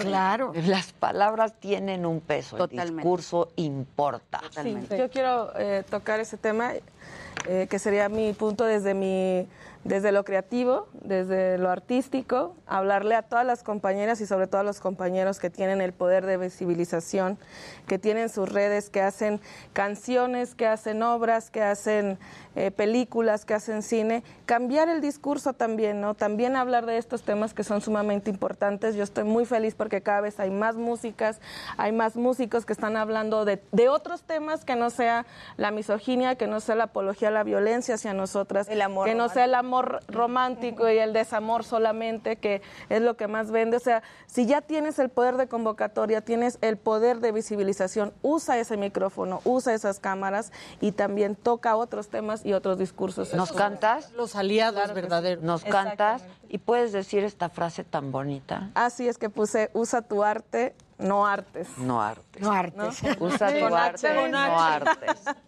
Por eso Viene Oye, bien. Adela, una, nada más me gustaría, antes de que nos pasemos a retirar, no sé si vamos a entrar a las conclusiones, agradecerles, felicitarles, decirles que les abrazo sororamente con todo el alma, suplicar a todas nuestras compañeras que marchan hoy en todo el país que haya unidad, que se cuiden mucho, que lleven agua, que lleven su nombre en los brazos, que no, no caminen solas, si ven algo raro, aléjense. De todas formas, el hecho de haber estado ahí ya es importante, ya es marchar. No caigan en, en provocación, por favor, bajo ninguna circunstancia. Cuidémonos, acérquense a las líneas de contención que existen en las marchas para evitar cualquier tipo de provocación. Y con relación a lo que acaba de decir Vivir, que es una gran colaboradora de la Comisión de Creación Artística y de Agenda de Género del Centro Nacional de Cultura de Paz, acabamos de utilizar su tema justamente para un cortometraje que se va, eh, se estrena hoy en YouTube, se llama Ayúdame. Está basado en un hecho real eh, de una mujer en Culiacán que estuvo soñando con una joven muerta, con una mujer, una joven mujer que le decía, a mí me mataron, por favor dile a mi mamá que la amo, yo no me maté. La chava se despertaba, está en el, eh, al final en, el- en los testimonios del, del corto. La chava empezó a buscar con su pareja, oye, me están diciendo, buscaron con todas las de la zona, en Sinaloa, no, esta no es, de las desaparecidas no es. De pronto eh, su pareja le dijo, oye, esta foto, esta es una chica que se suicidó, de, se aventó del cuarto piso en el Politécnico, Marichuy Zamudio, eh, la hija de Yesenia Zamudio, y cuando eh, Paula vio la foto, Sandra, no me acuerdo si es Paula o Sandra, eh, se espantó, lloró, trató de contactar a la madre, que es Yesenia Zamudio, que ya la conocemos muchos por este discurso tan fuerte, y le explicó, le dijo, tengo un mensaje para ti. Tu hija se apareció en mis sueños para decirme que a ella la mataron. Ella no se tiró del cuarto piso. El Politécnico, esto fue en 2016, eh, la muerte de Marichuy, 2017, Y el Politécnico acaba, le acaba de ofrecer una disculpa pública a Yesenia Zamudio por haber lanzado la hipótesis del suicidio como pasó con Digna Ochoa. Eh, esta, historia mm, conmovió a un aliado, hablando de las alianzas, a Ramón Carpio, un cineasta muy padre, que a partir de eso hizo una ficción donde el enfoque creativo y artístico, como tú dices, va más allá de un tema de coraje de denuncia y de reclamo. Habla, apela este cortometraje, ayúdame a mover lo más profundo de nuestra esencia como seres humanos, humanas y humanes, desde donde estamos conectados en el mismo dolor, desde la misma existencia. Somos más que un plano terrenal o político o ideológico. Somos seres espirituales también. Energéticamente, lo que sucede en Ucrania o en África nos afecta a todas. Ah, Se va a estrenar hoy en YouTube. Vean este cortometraje, Ayúdame. Está dedicado a las madres buscadoras y a todas las compañeras eh, que han estado en este camino. Julieta, gracias. No, hombre, Adela. a todas, muchísimas gracias. Gracias, Se les gracias, quiere, se les admira. Eh, redes seguiremos están- siempre muy de Los cerca. 10 irreductibles están en mi en mi Y ya los, subí, ya los vamos a subir nosotros. gracias. Les hago la siguiente propuesta. A reserva de que algunas de nosotras nos veamos en la marcha, ¿no? Este, pero sigamos trabajando, sigamos trabajando en esto, en estos temas. Nos vamos a un corte con tu canción y regresamos con la tuya, ¿te parece? Gracias, ¿eh? muchas gracias. Que tiemble el Estado, los cielos, las calles, que teman los jueces y los judiciales. Hoy a las mujeres nos quitan la calma, nos sembraron miedo, nos crecieron alas. A cada minuto de cada semana nos roban amigas, nos matan hermanas, destrozan sus cuerpos, las desaparecen. No olvides sus nombres otra vez, señor presidente. Por todas las compas marchando en reforma, por todas las morras peleando en Sonora, por las comandantas luchando por Chiapas, por todas las madres buscando en Tijuana. Cantamos sin miedo, pedimos justicia, gritamos por cada desaparecida. Que retumbe fuerte, nos queremos vivas, que caiga con fuerza el feminicida. Soy Claudia, soy Esther y soy Teresa. Fentanilo. Cristal. Valeria, la niña que subiste por la fuerza.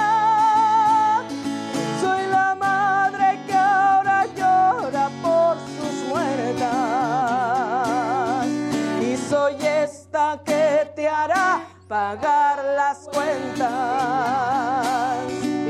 Justicia. ¡Ay, ay, ay! ¡Bravo! ¡Qué himno este! ¡Qué himno! Ya lloró, ya lloré. ya- Ay. Ya cantamos. Ay, mi querida. Hijo, qué cosa. Gracias por estar. Gracias No, por gracias por invitarme. Qué estar conmigo siempre. Siempre, Gracias. siempre. Gracias. Qué bárbara. Oye, Adela, ¿ya oíste la canción de Sorora? Es la nueva. No, ya ¿Qué? tiene tiempo. Sorora, además hay un video que acompaña la marcha con la canción de Sorora, de Vivir. 17. También vamos a llorar. Sí, mándamela, por Así de favor. la Oigan, el 25 de marzo tengo concierto. Vamos. Les mando invitación. Sí, Vamos, sí. Gracias. Me 25 tienes en el marzo. chat. Sí. Sí, buenísimo. El 25 de marzo a las 8.30 de la noche. Ya estás. ¿Dónde? En el Teatro de la Ciudad. de Ah, buenísimo. Ya Sí, están, va a ya estar bien están. chido. Regresamos del corte. Yo creo que tú quieres cantar parada, ¿no? De pie. Sí, o para sea, que para que Que cante, que cante. No, no es una canción de protesta, esta es una canción pues contra esos hombres. Échale. Que luego te dicen sí te quiero y después. Y te acaban dando te pateo. Y luego te pateo. Te dan puros palos. Te pego porque te amo. poco a la espalda. No, aquí estamos. Los ángeles no tienen espalda. Ay, qué bonita. ¿De acuerdo, no? Reina, además, mamita. Qué buena ¿cuánto te amo, onda. Ana Locariana? ¿Sabes qué? Bueno, no. eres- Yo voy a estar el 19 de marzo en el Teatro de la Ciudad.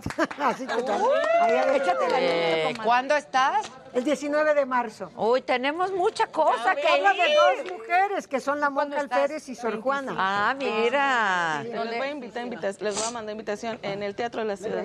Ah, También 19 y Bueno, 25 bueno, para ir haciendo la calendaria. A ver, este, la voz se oye bien. Ahora lo que quisiera escuchar es la música. A ver, Pues sí, porque está siempre... Regálame más, más volumen de pista. allá, ahí está bien.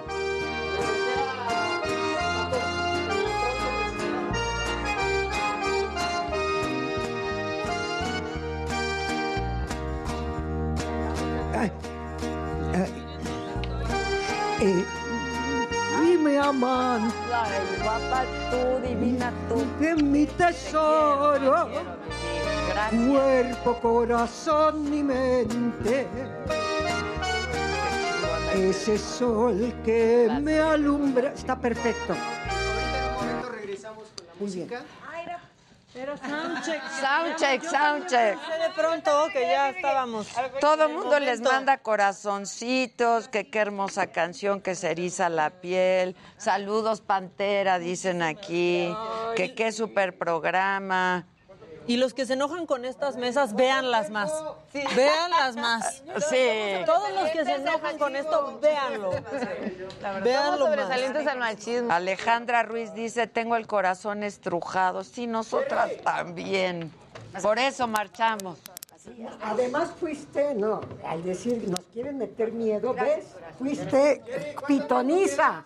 Sí, pitoniza. Iñaki. Jerry, ¿cuánto Otro brother, sí. Sí, o sea, lo dije Ya a está Ana, le aquí. dije a Pato, a, a mi asistente. Ya está aquí. ¿Cuánto tiempo tenemos de corte? Sí.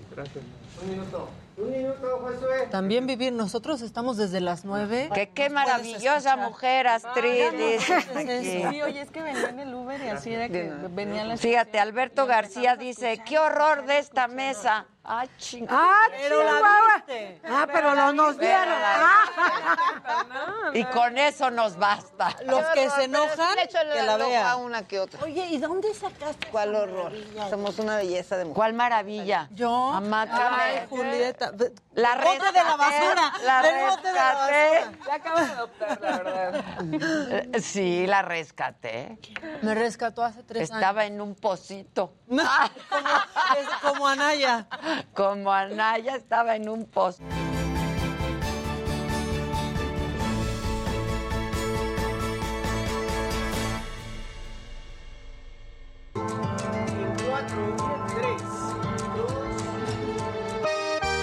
Tú ya no mandas en mí.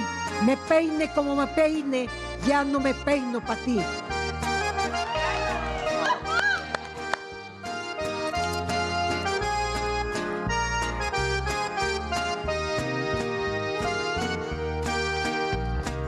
Eras mi Dios y mi amante, mi rey y mi sol de oro. Para ti fue mi tesoro, cuerpo, corazón y mente. Ese sol que me alumbraba, ese brillo inspirador, se volvió ego cegador arrogancia que abusaba. Adiós, rey, sol, adiós. Sigue ardiendo en tu rencor las cenizas de mi amor. Las sopló el viento y adiós.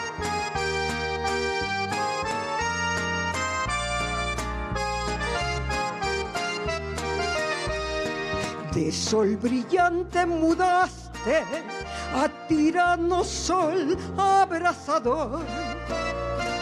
Solo queda resquemor de ese sol que idolatré. Adiós, rey, sol, adiós. Sigue ardiendo en tu rencor las cenizas de mi amor. Le soplo el viento y adiós.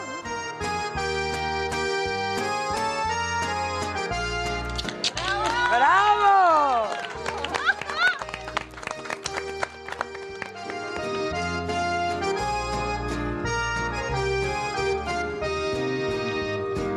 Hoy eres un rey desnudo, sin gracia y sin grandeza. Te has cubierto de bajeza, tu soberbia se hizo nudo. Brillará el sol que hay en mí, no más soles que buscar ni más reyes para amar. Vuelva la luz que perdí. Adiós, rey sol, adiós. Sigue ardiendo en tu rencor las cenizas de mi amor. La soplo al viento y adiós. ¡Eso! ¡Bravo! Gracias. Bravo, bravo, gracias, gracias por el apoyo, gracias por la solidaridad, por confiar en una servidora, gracias siempre. No, qué, qué maravilla, muchas gracias. Al contrario, gracias a todos. Marchemos en paz, Vamos marchemos a marchar. ¿Qué está pasando en el Zócalo, por cierto? Alan Rodríguez.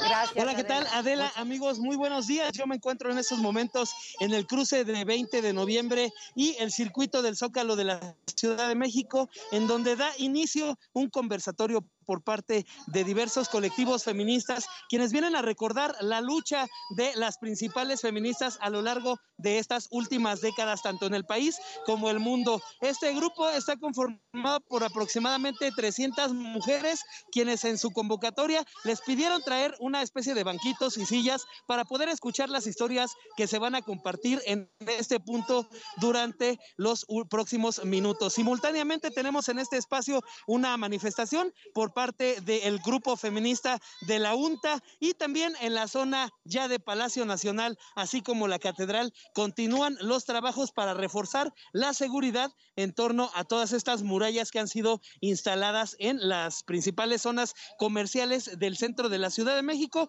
principalmente en aquellos en donde van a pasar las marchas programadas tanto por las 12 del día como a las 4 de la tarde en las que estarán participando miles de mujeres para conmemorar esta histórica fecha 8 de marzo, Día de la Mujer. Simultáneamente hemos podido observar un operativo bastante discreto por parte de mujeres de la Secretaría de Seguridad Ciudadana, quienes únicamente permanecen en los alrededores custodiando cualquier eh, situación que pudiera presentarse, de las cuales afortunadamente hasta el momento no hemos tenido ninguna incidencia de relevancia. Por lo pronto, Adela, amigos, es el reporte que tenemos. Vamos con mi compañero Israel Lorenzana para complementar estos reportes.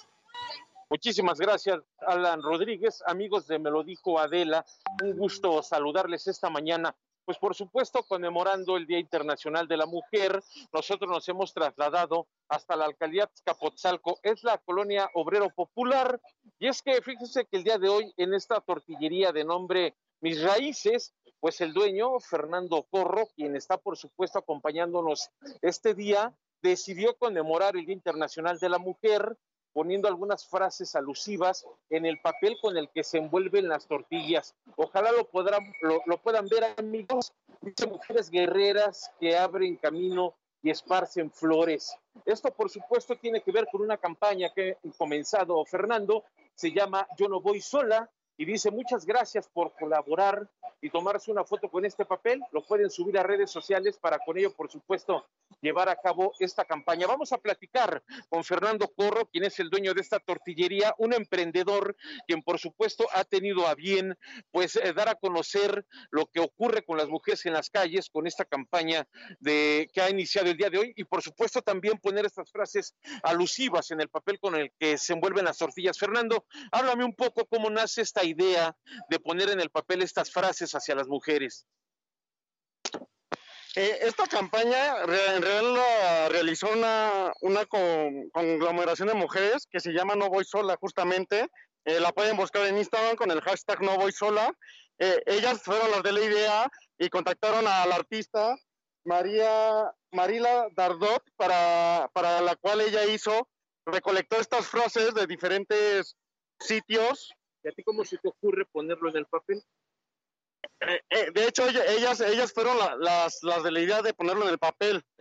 Eh, eh, yo me contacté con ellas, en las cuales ellas me proporcionaron el papel y me proporcionaron pa- para que la tortiguerrilla se hiciera. Es un conjunto de tortillerías las que están en este movimiento. ¿Cómo la gente ha tomado este movimiento que iniciaron, estas frases en el papel? ¿Qué te ha dicho la gente que lo co- compra tortillas? La, la gente, la verdad es que, sobre todo los hombres, quedan muy, muy conmovidos en el, en el sentido de que chance y los hombres, sobre todo la gente mayor, eh, pues antes no, no se veía nada de esto, obviamente. Eh, y, al, y al ver este tipo de movimientos, se quedan conmovidos. Las mujeres, ta- ta- también la, la mayoría, gente mayor, eh, al ver este, este tipo de, de frases. Por último, rápidamente, Claro. ¿Cómo inicia el negocio aquí en la tortillería? ¿Cómo lo inicia? El negocio inició en agosto del año pasado, al llegar a encontrar trabajo al terminar la carrera de dirección de restaurantes, este, tuve que buscar un negocio en la cual se adaptara a mis, a, a- en épocas de pandemia y la tortillería fue uno de ellos. Muy bien.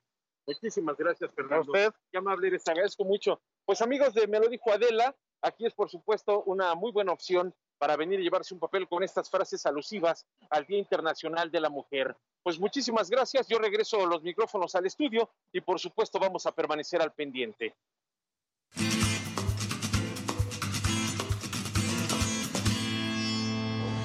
El que sigue, por favor. ¿Cómo estás, Adela? ¿Cómo Muy bien, ofrezco una disculpa a la tardanza, Fue maravilloso. pero bueno, Vimos- fue maravilloso. Vimos a Astrid que estaba vestida de la Qué Santísima. bárbara. De la Santísima. De la. Santísima. Qué vestido, ¿eh? Inmaculada con espejos. Oigan, fíjense, cuando uno piensa, ¿qué fue lo primero que inventó el ser humano? ¿Qué fue lo primero que inventó el ser humano? Y todo el mundo te dice, el fuego, el fuego, el pedernal, el pedernal. Y el pedernal pues, es una piedra así bien Exacto. filosa para agarrar a los demás. así, Sí. ¿no? El garrote, o sea, todas cosas. Pero esto es bien curioso porque ya desde ahí ya todo está mal. Porque resulta que cuando tú ves los enterramientos donde hay pedernales, junto está lo primero que inventó, no el ser humano, no los hombres, las mujeres. Entonces resulta que la aguja es de los primeros inventos civilizatorios. Y la aguja era un hueso al que le hicieron un hoyote, o sea, así, aguja ajá. tipo Betty Vilma, grandotota, un huesote. Pero nada más por inventar eso, tú te agarrabas unos tendones y hacías una bolsa, hacías una cantimplora, hacías una forma de ropa. O sea, realmente la civilización empieza con ese invento. Pero ya desde ese segundo, ya es, mira, tú cállate, tú no inventes. O sea, desde ese momento lo que las mujeres inventan no se ve como invento. Sí, qué horror. Y esto es algo bien interesante porque hablar de moda pues es hablar de todo, ¿no? Pero en todas las escuelas les dicen así como de, ay, a ver, en, las, en diseño industrial te enseñan procesos, este proceso de diseño, design thinking, no sé qué, en diseño gráfico también, y llegando a moda les dicen, tú haces un collage. Mira, se llama mood board porque son tus sentimientos. Tú, tú pega cosas, ponle papel crepé, ¿no? Y échale diamantina, recórtalo. Eso es lo que tú vas a hacer. Ya están las pobres haciendo eso. Y eso está muy mal, porque entonces desde cómo se enseña el diseño está coartado, porque no se enseña de una manera inteligente, profunda, científica. Entonces, por eso precisamente hoy se me ocurrió traer con nosotros a mi amiga Edith Medina, que ella de hecho ha estado haciendo algo que es increíble. Todo el mundo ahorita habla así de que, ay, vamos a hacer plásticos de cáscara de no sé qué cosa, y entonces ponen un montón de vinil, le echan tantito de esa fruta rayada y ya lo sacan. de aguacate. O sea, es pura mentira, pura mentira. coco. Y lo que ella ha estado haciendo ya desde hace un lustro es que ella toma los hongos y a los hongos los está haciendo preparar biotextiles, formas biológicas que se van a convertir en textiles para la producción. Wow, Entonces, esto es una investigación, de verdad, en México yo lo sé, nomás ella, nada más ella está haciendo esto. Wow. Y aquí hay una cosa bien curiosa, todo el mundo habla ahorita de que dice que de la 3D pinteada y que te van a 3D printear quién sabe qué tanto. Les voy a enseñar unas cosas que están hechas en ensamble molecular nosotros. O sea, la posibilidad de producir a partir de la biología hace cosas tan complejas como nosotros mismos. Pero como esto también lo hace, básicamente hasta eso decían de la Virgen, Genetrix, qué es lo que hace el cuerpo femenino cuando genera vida, etcétera, etcétera, pues también no lo ven como producción, creen que nomás la producción es así, con hacha, martillo, este, no. etcétera. Entonces, Edith, cuéntanos, ¿cómo Hola, estás Edith. haciendo esto? Hola, pues gracias, gracias por la invitación. Muy contenta de estar aquí. Y nada, pues sí, justo nosotros lo que hemos estado trabajando en mi estudio desde hace unos 5 o 7 años, pero yo llevo 20 años desarrollando relaciones entre arte y biología, es el uso de bacterias, el uso de hongos y también el uso de insumos como insectos, por ejemplo, con la grana cochinilla, que pueden desarrollarse no solo como los hemos pensado, sino también con salidas a biotextiles, a fabricación textil. De hecho, eh, todas las marcas que estamos teniendo ahora de lujo y grandes empresas y grandes consorcios están empezando a invertir mucho dinero en toda la exploración biológica y biotecnológica aplicada a las cuestiones de los textiles y de la moda, pero no solo de la moda, sino de una cultura material, porque ya no solo estamos pensando en textiles, sino también estamos pensando en objetos, en Claro. objetos que puedan ser parte de esta cultura material. Y bueno, en México hemos tenemos una cosa maravillosa que es nuestros materiales ancestrales, ¿no? Entonces tenemos pues evidentemente fibras, tenemos grana cochinilla, tenemos muchas otras cosas, tenemos nopales, ¿no? Que podemos reaprovechar sobre todo en residuos. ¿no? Y el camino, mi camino, comenzó básicamente con una inquietud de ser artista. Yo mezclo o vinculo arte, biología y diseño. O sea, no hace collage, ¿eh? No hago, no, no hago collage. y pone Sí, no, papel no, no con crepé, nada. Exacto. Sí, o sea, básicamente yo comencé como artista, artista biológica. Es una gama del arte en donde tú trabajas con microbios, con biología, con Está microfotografía. impresionante esto. Sí, claro.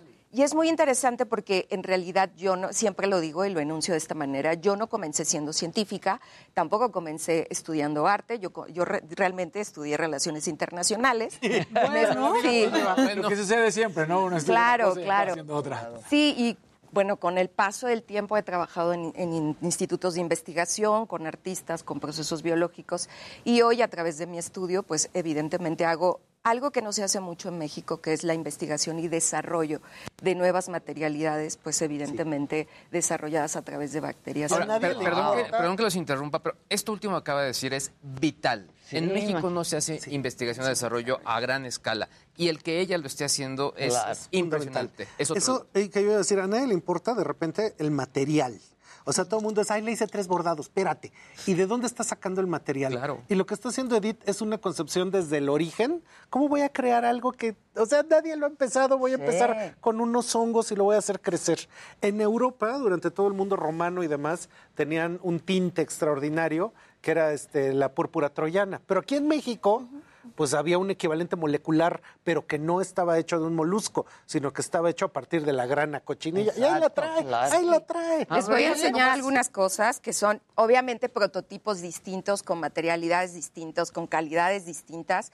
Sacamos de- del estudio una muestra que todavía está un poco eh, húmeda para que la puedan tocar, para que puedan ¿Es tener la sensación. Sí, recordemos que la grana cochinilla es un insecto. Es de hecho una plaga del nopal, que es cuando nosotros vemos los nopales que se ven blancos, Ah. ¿Es eso eso? blanco es la grana cochinilla. ¿Qué hacen los agricultores? Le quitan esa, digamos, esa plaga al nopal, cae, la ponen a secar y tenemos como unos pequeños insectos chiquititos que después los levantamos, bueno, los ponen a secar y nos da el color o el tono carmín, naranja, rojo, magenta.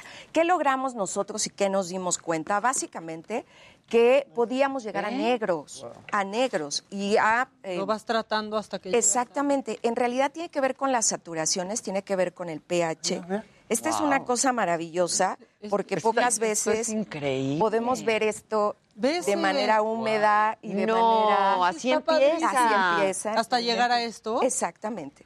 Ahora, esto que yo tengo en la mano, Una Se seca y se va flexible. Exacto. Es como una gelatina. Sí, totalmente. esto es una, una piel, pero esto Exacto. fue generado a partir de estos procesos. ¿Tiene olor? Y es un bioplástico. no ¿Qué es? Es un, es un textil biopolimérico, en realidad les llaman biotextiles, pero nosotros hemos hecho esta clasificación de decir que es un textil biopolimérico. ¿Y esto qué quiere decir? Que tiene una base de bioplástico, exacto, de plástico orgánico, de plástico vegetal que es 100% biodegradable. Está Es increíble. por ciento biodegradable. Sí, es esto no es, esto salió de Si no le hidrocarburos. algo que lo. Y esta es una versión distinta, esta es una versión de bacterias a través de procesos de fermentación.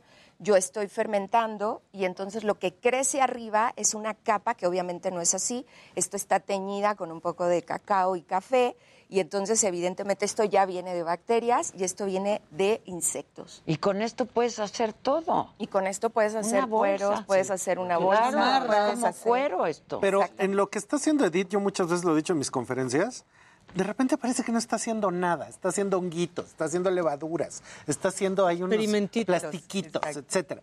Pero esto sí va a ser el futuro. Sí, Claro. O sea, claro. el crear materiales que están hechos de la biología y que eventualmente, na- nada de que sustentabilidad, no, estos sí son sustentables, porque estos se absorben al 100%, vienen de la naturaleza, no, son dañinos en los procesos, se pueden comer si quieres, o sea, por bacterias o por todas estas cosas, y entonces esto eventualmente es el futuro de cómo cambia Con esto todo. haces todo. Sí, Nace de hecho- sustentable. ¿Has hecho productos ya con esto? Usualmente lo que hacemos nosotros, desarrollamos el material, material. hacemos una investigación y después diseñadores, makers y todo tipo de personas Ya que se hacen los- acercan. Exacto. Son quienes empiezan a testear. ¿Quiénes los están haciendo Es que contigo apenas está empezando, pero ya tienes tú colaboraciones con Sí, marcas, diseñadores sí, con y todo. marcas grandes, con en ¿Qué realidad, marcas? A nivel internacional, por ejemplo, está el grupo Louis Vuitton que está invirtiendo a nivel internacional grandes cantidades de dinero para desarrollar todo un programa sobre materiales biológicos. Adidas, Patagonia. Las North Face, que tiene una larga Pero investigación. tú estás trabajando con ellos. Ahorita Ahora un estoy, estoy en un grande. proyecto. Que no es público, bastante- pero está en un proyecto Sí, muy grande. Exacto. Ahora no Una podemos decir mucho. O ya estás porque- como en Netflix. Ya en el embargo, en el No, embargo. pero lo que sí puedo decir es que es una empresa planetaria, pero que esté volteando a México a ver lo que está ella haciendo y que le esté pidiendo que haga una investigación para después. NASA o quién? Ujú. No, una empresa de consumo. Pero Ah. estas empresas gigantes sí la están volteando a ver a partir de este producto. ¿Te va a buscar entonces- Elon Musk? Sí, pues yo creo. Una cosa ya te fundamental es que yo después de 20 años de dar clases en las escuelas de moda, esto no existe. O sea, de repente la gente está de, ay, voy a hacer cosas artesanales. Eso no- Yo o sea, escuchaba todo ¿por esto y no era haces lo que leía cuando ¿Por qué estaba no en la universidad en, en Wired o ese tipo de revistas, ¿no? O sea, esto está muy futurista y, y lo estamos viendo que ya está, es real. está aquí. Está aquí, exacto. Palpable. Ajá, está palpable. Y es el impresionante. Y Es el esto, futuro, imagínate el hacer... el- el futuro de la confección. Mira, además ¿esto el futuro de la Es justo lo que les iba a decir. Es una intervención real para ver que el material funciona sobre una corta- cortadora láser, pero esto es un patrón microscópico. Entonces es una foto microscópica hecha en un patrón de textil. Está ¿no? increíble. Para ver si tenía las capacidades para aguantar. Y un- sí las tiene, Las tiene, O sea, es que nomás absolutamente. siente la tensión Sí. y esto es súper fuerte. Es súper fuerte. Ahora, ¿es, es- es- ¿resulta costoso? Resulta costoso. Por el tiempo que lleva. En realidad sí tiene mucho que ver con esto, Adela. Tiene que ver más con el tiempo de realización. Claro, claro. Pero justo los últimos procesos de investigación lo que están haciendo es acortar el proceso de realización, porque en realidad esto, por ejemplo, nosotros no trabajamos con la grana de primera calidad, trabajamos con la grana que le llaman grana de segunda, que es casi como un residuo de los Ah, artesanos, y la mayoría de, los, de, los, de las materias primas o los insumos que se usan son de residuo. Es decir, también tenemos, estamos haciendo nuevas industrias que son las agroindustrias y los residuos de Claro, las agroindustrias. claro, claro. Tenemos investigaciones que están Que hay trabajando. mucho residuo, muchísimo. Fibra de piña, incluso recuperación de algunas fibras. La fibra de piña de la, de la coronilla se tira por completo. De hecho, la gente no sabe que cuando cultivas una piña es, un, es una cactácea y crece la piña, cortan la piña y se tira. O sea, esa cactácea ya no funciona. Entonces, Ah, ya no da para ya no da para otra. Ok. y estos Entonces, materiales, sí. Claro. Exacto, entonces podemos recuperar la fibra de plátano, la fibra de piña, la fibra de agave también, ¿no? Es una el fibra coco. más el coco, ¿no? Yo Está- he dicho medio entre broma y no que todo mundo puede ver los hongos de su tapete de baño, pero solo tú has tenido el ingenio. Sí, la de verdad. volverlo ¿eh? algo, de volverlo De hacer algo con fructífero, eso. productivo, interesante, inteligente. Claro. Además los Entonces, microfotografiamos. Sí, to- los microfotografías ¿Cómo se ven? Yo quiero ver etcétera. esas imágenes. Es Pues bastante ella tiene en su página, que es edithmedina.com. Vamos a... Y Edith Ah, Medina ¿estás en en Instagram o algo así? Sí, te- el estudio es Biology Studio, Biology Studio. estudio.com.mx y también nuestras redes son Biology Studio, donde tenemos todo el proceso de investigación.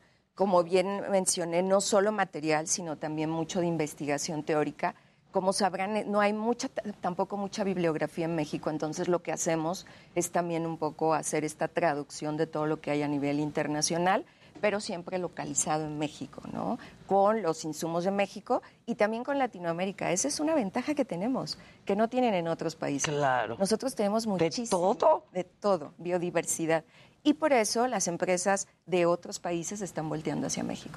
Una cosa bien curiosa, Edith, es que hay otra, eh, Joanna Schmer, que ha hecho investigación de cómo hacer manufactura a partir de biología. O sea, en el futuro tú no compras champú, sino tienes sentado en tu tina pues una cosita que segrega champú. Entonces, como los este, búlgaros de antes. Sí, ¿no? claro. ¿Haz de cuenta? El yogur. Pero champú perfumado y con Claro, con los todo. búlgaros. Entonces, ella está diciendo, que esto yo creo que va muy en sintonía con Edith, que el diseño ahorita es un diseño bien machín, que cree que la, hay una tecnoutopía, que la tecnología nos va a salvar, pero que luego va a seguir un diseño que va a entender que la tecnología es buena, pero es escéptica, porque se da cuenta que lo más importante es la imaginación, las coincidencias, lo irracional, el poder de la naturaleza, y que precisamente por eso el diseño de hoy es masculino y que el diseño del futuro es femenino. Porque el diseño del futuro crea cosas que están vivas y no destruye todo lo vivo para crear algo que nunca lo estuvo. Entonces, que es un enfoque completamente diferente del diseño. Wow. No puedo dejar de tocar esto. ¿Cuánto se tarda en llegar a esto? Se tarda alrededor, eh, depende de muchas condiciones, pero alrededor de siete días. Condiciones del condiciones de clima, temperatura. claro, pero claro, hay procesos que son un poco más industrializados en donde esto lo podemos llevar en dos o tres días. ¿no? Y ahí, Edith, también va a ser fundamental estos materiales cuando te intersectes tú con gente como Dan Casaf. Claro. la chamarra de piel de... Claro. La chamarra de Hay que hongos. conectarla. Uh, o no sé si ya estén conectadas, porque aquí todo el mundo... chamarra de hongos. Claro. Chamarra de levaduras, chamarra de hongos, chamarra de materiales increíbles. Ah, y además algo que la gente pues no, no, no puede ver, no huele. No, no Sí, huele. no, ni este que Yo está ya dije que no, No huele, huele. no huele. Luego la piel huele mucho a piel. Pero esto es Hay chamarras que ni como se un plástico. usan por el Por- olor que huelen tienen mucho a animal todavía. No están Entonces, tratadas. literal, Edith Esto tiene está las increíble. manos. Está bellísimo. Edith, a ver tus manos. Ahí está el futuro. Ay, qué bonito, bravo. No dejen bravo. de seguirla en todas sus redes, edithmedina.com y biologystudio.com.mx. Oye, te felicito muchísimo y gracias por Gracias traernos ti. mujeres chingonas. increíble. Como ya vienen los abogados, rapidísimo, nada más decirte, acaba de terminar la reunión de De la dueños. asamblea, y y- esto es lo que al parecer van a dar conferencia de prensa, pero esto es lo que al parecer determina. Las barras no van a poder entrar tres años con su equipo local, uno con los de visita. Salen Solares, Taylor y Velarde, van a ser separados de gallos y volvería a manos de Hank, como lo habíamos dicho, Jorge Alberto Hank sería otra vez el dueño y estaría un año cerrado eh, jugando el Querétaro a puerta cerrada. Me parece un pésimo, o sea, muy mal. No creo que es el castigo. Exacto, muy tibio. tibio. Y muy tibio. ayer nos dijeron todos que iba a ser del tamaño de la tragedia. De ¿eh? ejemplar Así no debería tiene de nada. ser. Ajá. De ejemplar no tiene nada. Nada. Gracias, Dani. Síganme Gracias. entrando. Sí, di, di Sí, pero entrando.mx, va a haber cursos de retail, ese es nuevo, este, va a haber también de tendencias en general y por supuesto de moda para que hablemos del futuro de los materiales como hoy lo hice. Como siempre. Muchas gracias, Adela. Mi Muchas querido gracias. Gus, gracias. Edith, felicidades, eh, gracias. Hacemos una pausa, regresamos rapidísimo con Ilan Katz y Claudia Aguilar. No se vayan.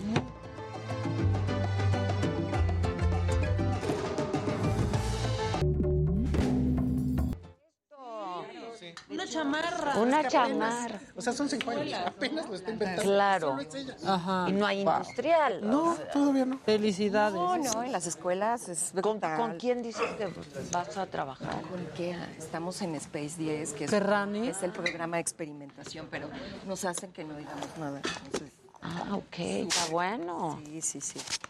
Pues son quienes están invirtiendo mucho dinero porque les interesa tremendamente Claro, materiales. claro. Les- No huele a nada, no te queda la mano oliendo. No, y además no, nada, te no genera huele a tampoco nada. microorganismos, Nada. nada de estas cosas. Wow, felicidades. Muchas gracias. Te quiero. Un abrazo. ¿Cómo va? Igualmente, Edith, mucho, mucho gusto. No he podido, pero sí ya. Órale. Un gusto. Igualmente, Edith, Te quiero. felicidades. Bye, manis. ¿No viene Claudia? No, va por su Ah. Ok. De hecho, la invité a la mesa. Sí, pero pues está en Chihuahua. Ah, sí dijo la semana pasada. Ay, Chihuahua. Qué bonita mesa, ¿no? Increíble. Muy conmovedor. Muy conmovedor. Vivir, vivir Quintana, qué Qué bárbaro. bárbara ella. Y Pues Julieta no vamos a poner llorando. tu video. Yo llorando. Sí, yo quería Sí, poner ¿no? mi video. ¿Van a hablar de qué? ¿De los audios? De... Quieren hablar del día de la mujer, de la... De los audios puedo hablar, pero pues... Del tema yo creo No, que... Su, se me olvidó. Es que yo no sabía que hoy tenía que ir ahí.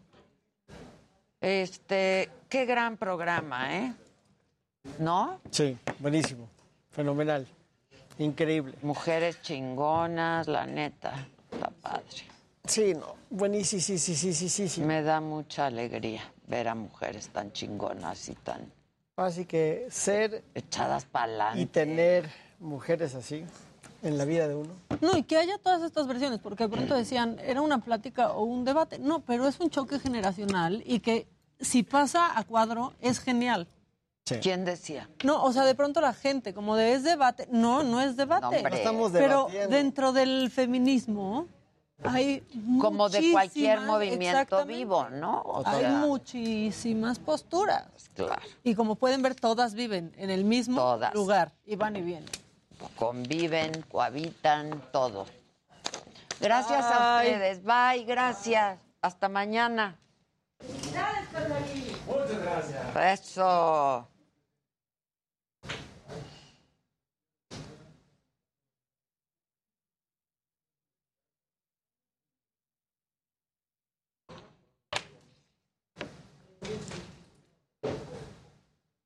Qué día tan importante este, ¿no?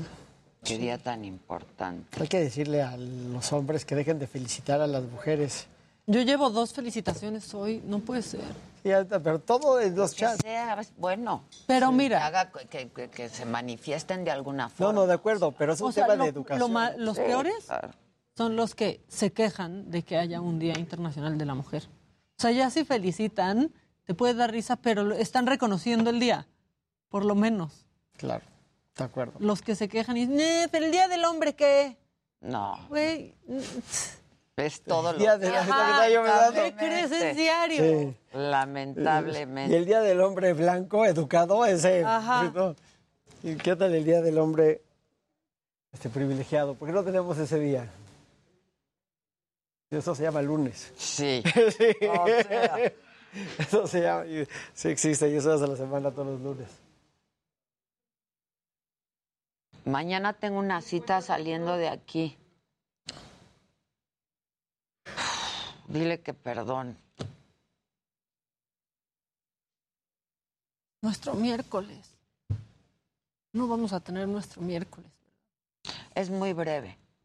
¿Qué pasa en nuestro Te puedo ver. Tenemos nuestro miércoles. Ya, Ya decidimos que vamos ¿Ese día del amigo? Sí. El día de la, la amistad. Qué bonito. ¿Y qué hacen el miércoles?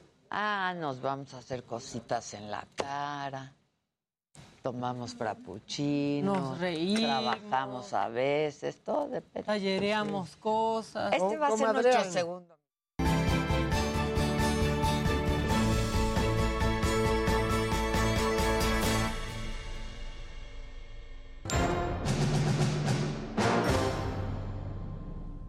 Bueno, ilegal. Con Ilan Katz y ya está Claudia Aguilar. Te extrañamos en la mesa, comadre. Aquí estoy, los extrañé muchísimo, estoy aquí en Chihuahua, pero había adquirido un compromiso de participar en el marco del Día Internacional de la Mujer en el Tribunal Electoral del Estado y bueno, desde aquí la saludo, lamenté mucho perderme la mesa, les quedó increíble. Sí, estuvo Y bueno, padre, ¿no? Sí, la verdad quedó Qué increíble. estampa, ¿no? Qué estampa, o sea. Qué estampa. Muy La emotivo. verdad es que Muy siempre emotivo. emociona muchísimo estar con Vivir Quintana y esta canción Sin Miedo y todo lo que ha pasado y lo que hemos hecho. Entonces creo que quedó increíble. Te felicito y las felicito por haber organizado la mesa. Les agradezco por haberme tomado en cuenta. Y bueno, pues a todos los saludo desde aquí, desde Chihuahua, soleado. Muchas gracias y la, sí te extrañamos, pero va a haber más, porque tiene que haber más. Tiene que haber más, tenemos que seguir dialogando y como decía Maca hace rato fuera del aire, ¿no? Estas, estos diálogos eh, intergeneracionales y concepciones incluso de todos estos temas que se entrecruzan, Y bueno, felicito incluso hoy a Ilan decir que no hay que felicitar, lo comparto, es como todos los días ya tenemos hasta chats donde por favor compartan sus felicitaciones como para hacer catarsis colectiva. Siempre ayuda, pero bueno, me gusta la, visión de Maca también, de bueno, por lo menos ya se dan cuenta de, estamos una rayita mejor. Eh, y bueno, pues gracias por, por, por estar aquí y por armar estos espacios siempre de discusión. Gracias, Clau. Muchas gracias. Y lo vamos a seguir haciendo. Que la lucha es cotidiana.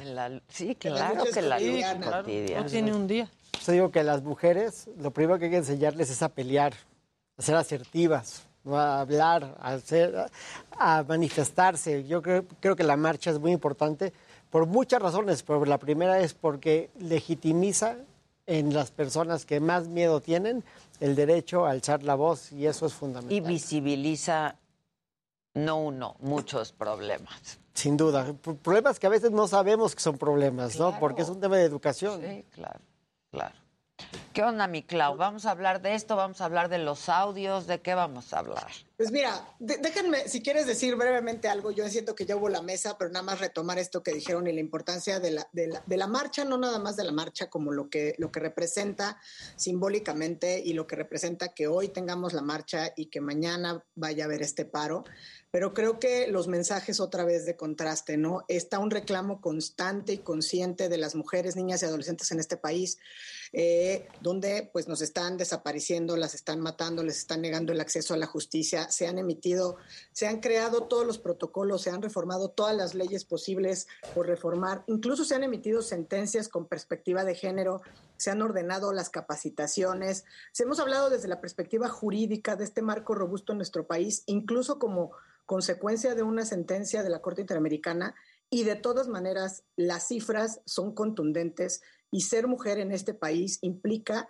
ser parte de un grupo en situación de vulnerabilidad donde nos encontramos cotidianamente sujetas a diversos tipos de violencias, desde la familiar, la psicológica, la económica, obviamente la física, la sexual, hasta llegar evidentemente a la punta del iceberg que son los feminicidios, pero desde luego esta violencia pública e institucional que vemos cuando empieza este fin de semana previo al 8M, previo a las marchas, y encontramos todos los monumentos, digamos, fortificados, eh, y donde encontramos este mensaje contundente de las autoridades, donde nos quieren dar clases hasta de lo que se debe entender el feminismo, ya no nada más es cuál es la manera correcta de protestar, sino es, eso no es feminismo, están sembrando miedo incluso entre las, niñas que queremos ir a la marcha, ¿no? De repente hay preguntas de llevo a mis hijas o no las llevo.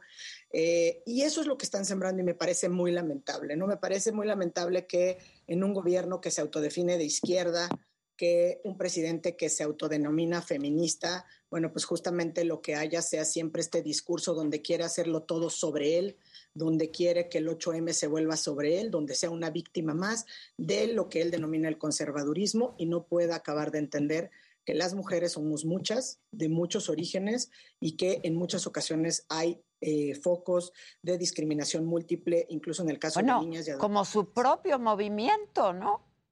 Como su propio como su propio movimiento. Ah, si bien ya le diste un gran espacio al día en tu, en tu mesa el día de hoy, bueno, pues no quería por lo menos dejar de poner esto sobre la mesa y que salgamos todas a marchar, que sabemos por qué estamos ahí, que estamos alzando la voz por las que no están y porque paren estas situaciones, digamos, lamentables en las que nos encontramos todas las mujeres y niñas en este país, ¿no? Eh, sin duda, si no se alza la voz, si no se visibiliza la problemática, esto se vuelve cada, más, cada vez más difícil, ¿no? Hay que seguir luchando contra estas violencias y eh, pues evitar que se nos invisibilice cotidianamente y sistemáticamente, incluso desde el aparato del poder. Así que gracias. Hoy 8 de marzo es buen momento para recordar y recordarnos, eh, reconocer la lucha de todas las mujeres, una lucha que nos ha costado y que ha costado años y que bueno, pues todavía estamos lejos de llegar a tener tranquilidad y seguridad. Y pues si quieres podemos entonces suscribo este absolutamente todo lo que has dicho, mi querida Claudia. Yo creo que es algo que sufrimos y padecemos día con día con día todas las mujeres, ¿eh? desde cualquiera que sea nuestra trinchera, esa es la verdad. Yo hace un rato preguntaba en la mesa, ¿hay alguna de ustedes? Levante la mano si hay alguna de ustedes que no haya sido víctima de algún tipo de violencia machista, ¿no? Este, De sexual o de cualquier índole, ¿no? cualquier índole, porque hay muchos tipos de violencia emocional, pero eh, eh, sentimental, pero laboral, pero de todo tipo de violencia. Y nadie pudimos levantar la mano. Fue el ¿sabes? único momento de silencio en la mesa. Nadie pudimos levantar la mano, ¿no? Yo creo que Nadie lo que pudo sí es levantar la mano y hoy la verdad es que incluso si, si ven los testimonios, eh, son pues no solamente las madres de las víctimas eh, de violencia, de desaparición, de las niñas, eh, de las adolescentes, de las mujeres, quienes han encabezado una lucha colectiva incansable, sino que efectivamente se suman y, todas estas mujeres que se suman en acciones que son justamente para visibilizar pues la dureza de los datos, o sea, las cifras no mienten, con independencia de que nuestras autoridades sistemáticamente digan que tienen otros datos. Está el informe de data cívica, está el propio informe que realizan desde la Comisión Nacional de Búsqueda, que recientemente, es más, Carla Quintana se refiere a él el día de hoy en la prensa, y los datos son demoledores. Entonces, hoy, 8 de marzo, es buen momento para recordar, insisto, y para reconocer estas luchas de todas estas mujeres, pero sobre todo para seguir y para no callarnos. Muchos años de silencio y como dicen por ahí, entre todas, nunca más silencio, nunca más tendrán la comunidad, la comodidad de nuestro silencio. Así es. considero lamentable que vayan a recibir en el Zócalo a las mujeres que están marchando hoy, pues un contingente de la Marina. O sea, la Marina no tiene nada que hacer. Sí, o sea, no, la Marina no tiene nada que hacer ahí el día de hoy. Creo que es una aguda sordera a la problemática. Creo que las mujeres hay que recibirlas con los brazos, los corazones y los oídos abiertos, ¿no? Hay que estar disponibles, hay que estar dispuestos, hay que tener esos estos cambios son cambios que empiezan con la buena voluntad, ¿no?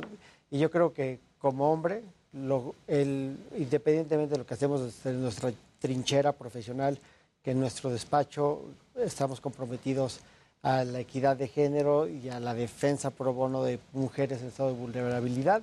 Lo que sí creo que es nuestro reto más importante es educar a nuestros hijos, ¿no? educarlos con estos valores de equidad, de justicia, de vivir en un, me- en un mundo Sin menos violento, menos violento, de entender que las mujeres son nuestros pares, no son objetos, no son accesorios, no son trofeos.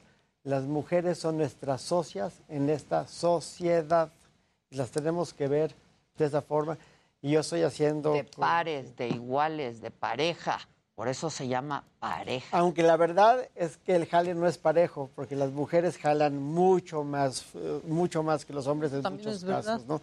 Se- se- Ese es otro tema de los datos, Ilan, justamente, ¿no? El que acabas de poner sobre la mesa, este trabajo sistemáticamente invisibilizado que pasa por donde las mujeres tienen cotidianamente una doble y a veces hasta triple jornada, porque todo el sistema de cuidados eh, con esta división sexual del trabajo tradicionalmente impuesta, ¿no? Donde pues todo lo que tiene que ver con los cuidados en términos amplios, que son las infancias, las personas adultas mayores, las personas que tienen alguna discapacidad, incluso los propios hogares, eh, pues es un trabajo que tradicionalmente se invisibiliza y que no es remunerado, no obstante representa casi el 30% del Producto Interno Bruto de nuestro país, según la última encuesta del INEGI.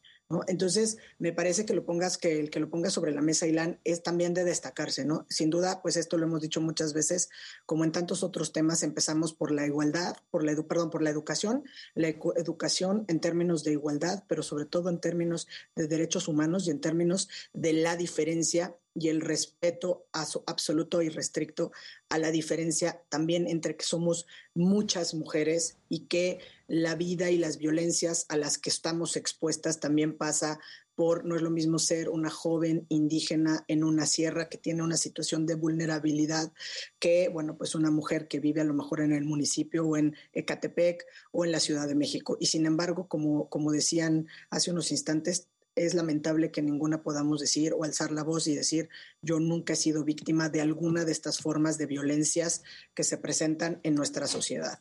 Entonces, celebro también lo que dice Ilan, ¿no? Hay que educar, educarnos y reeducarnos entre todos como sociedad para construir una sociedad donde efectivamente algún día podamos las mujeres, las niñas y las adolescentes vivir una vida libre de violencias. Por eso no debemos de felicitar, yo entiendo el punto de marca, pero por eso no hay que felicitar a las mujeres, hay que reconocer a las mujeres. Por eso hay que conmemorar Memorar a este las día, mujeres. ¿no? Hay que Memorar. conmemorar este día por muchos motivos y, por muchas urgencias.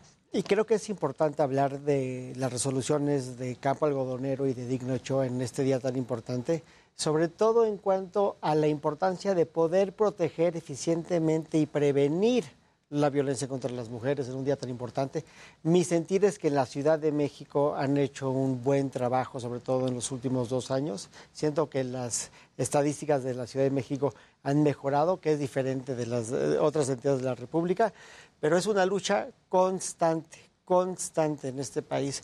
Y lo único que podemos hacer, o más bien lo más importante que debemos de hacer para cambiar esta realidad, es educar a la generación que viene y reeducar a la gente que, que no tiene esa sensibilidad acerca de la importancia que es respetar a las mujeres y no violentarlas. es Decía fundamental. Julieta Fierro, yo le apuesto a la educación, ¿no? Y evidentemente no solamente a la educación en casa, sino a tener cada vez más y más y más mujeres y hombres también educados, ¿no?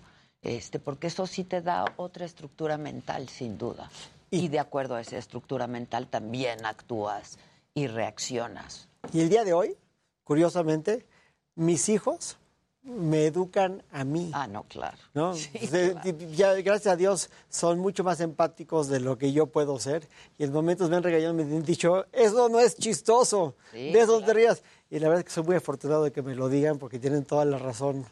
Porque mira, como decíamos, a lo mejor hay mucho atavismo que arrastramos, ¿no? Tanto hombres, mujeres y el costumbrismo, pero las palabras tienen un peso, ¿no? Entonces, creo que estamos en un momento en el que hay que darles el peso que tienen a cada una de estas palabras y de pronto un chiste pues no es chistoso ya, Ya no es chistoso porque hemos sido víctimas de estos chistes durante mucho tiempo y son chistes que no se quedan en un chiste, ¿no? Misógino. Solo se ríen de un lado. Eh, Que sea chiste. Y y me gustaría nada más hacer un reconocimiento a las mujeres en mi vida, empezando por mi madre, mi suegra, sin duda mi esposa, mis amigas, mi queridísima amiga Claudia Aguilar y las que tengo aquí enfrente que honro, o más bien me honran con su amistad.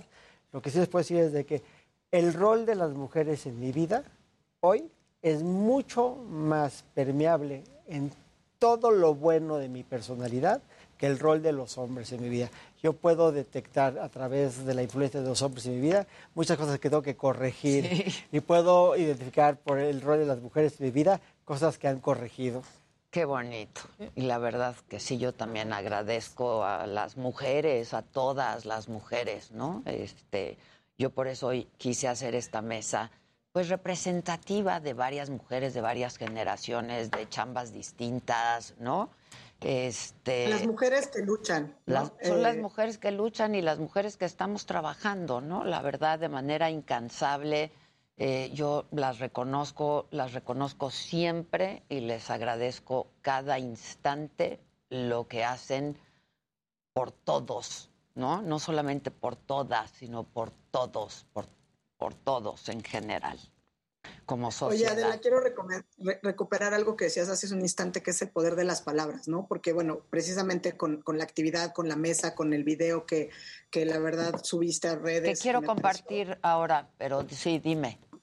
Sí, justamente es también recordar esta parte del lenguaje, porque a veces se nos va, ¿no? Entonces, de repente hemos visto precedentes, por ejemplo, de los tribunales hablando de violencia política por razón de género, y es muy importante que no se nos olvide, ¿no? Que estar minimizando o, o cotidiana y sistemáticamente insultando la labor de las mujeres a partir incluso de que alguien más las manipula, alguien más les da órdenes, que carecen de inteligencia o herramientas suficientes para estar en determinados cargos, hay que no solamente visibilizarlo, nombrarlo y señalarlo como lo que es. Puede ser violencia en cualquier sector, pero incluso en el caso de las personas que se atreven a participar en la vida pública, muchas veces eso se traduce en actos de violencia política por razón de género y de ninguna manera deben pasar desapercibidos. Sin ni los chistes ni los mensajes hirientes que se, que se van eh, difuminando por las redes. ¿no? Así Entonces, es. Eh, pues eh, sí quería retomar el tema también de- de- del lenguaje, que es muy importante. Y ya lo estaremos hablando en otras ocasiones y de los audios también. Muchas gracias, Ilan, como siempre, y qué bonito y qué bellas palabras que dijiste. Lo mismo tú, Claudia querida, Maca, gracias. Y un reconocimiento de mi parte a todas, todas, todas las mujeres donde quiera que estén. Y bueno, yo subí un video a mis redes este, que quiero compartir esta mañana con ustedes. Si luego lo quieren volver a ver, está en todas mis redes.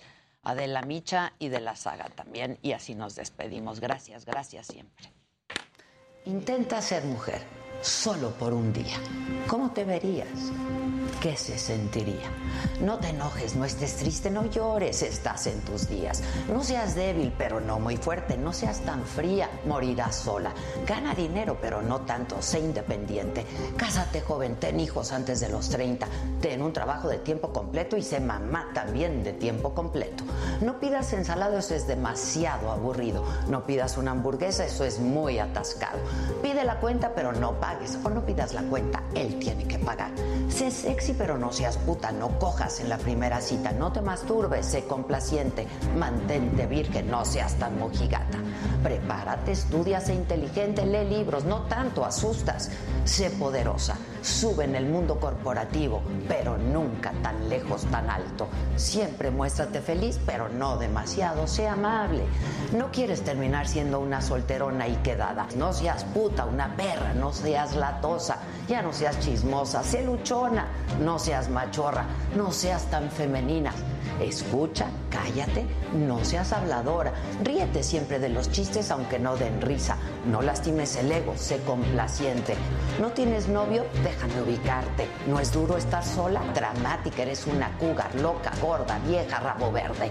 Córtate el pelo, está muy largo. No, no tanto, está muy corto. Estás muy flaca, se te ven los huesos. Estás muy gorda, baja de peso, culona. Sé rica, no seas poderosa, no seas controladora, encárgate de todo. No seas dominante, no seas sumisa, no seas dramática, no te quejes, estás hormonal, estás neurótica. No uses maquillaje, ya estás muy vieja. No uses tacones, sé femenina, bájate la falda, pareces monja.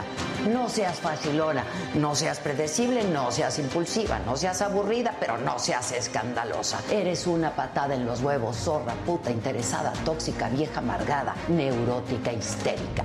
Ahora, intenta ser mujer, solo por un día. ¿Cómo te verías? ¿Qué se sentiría?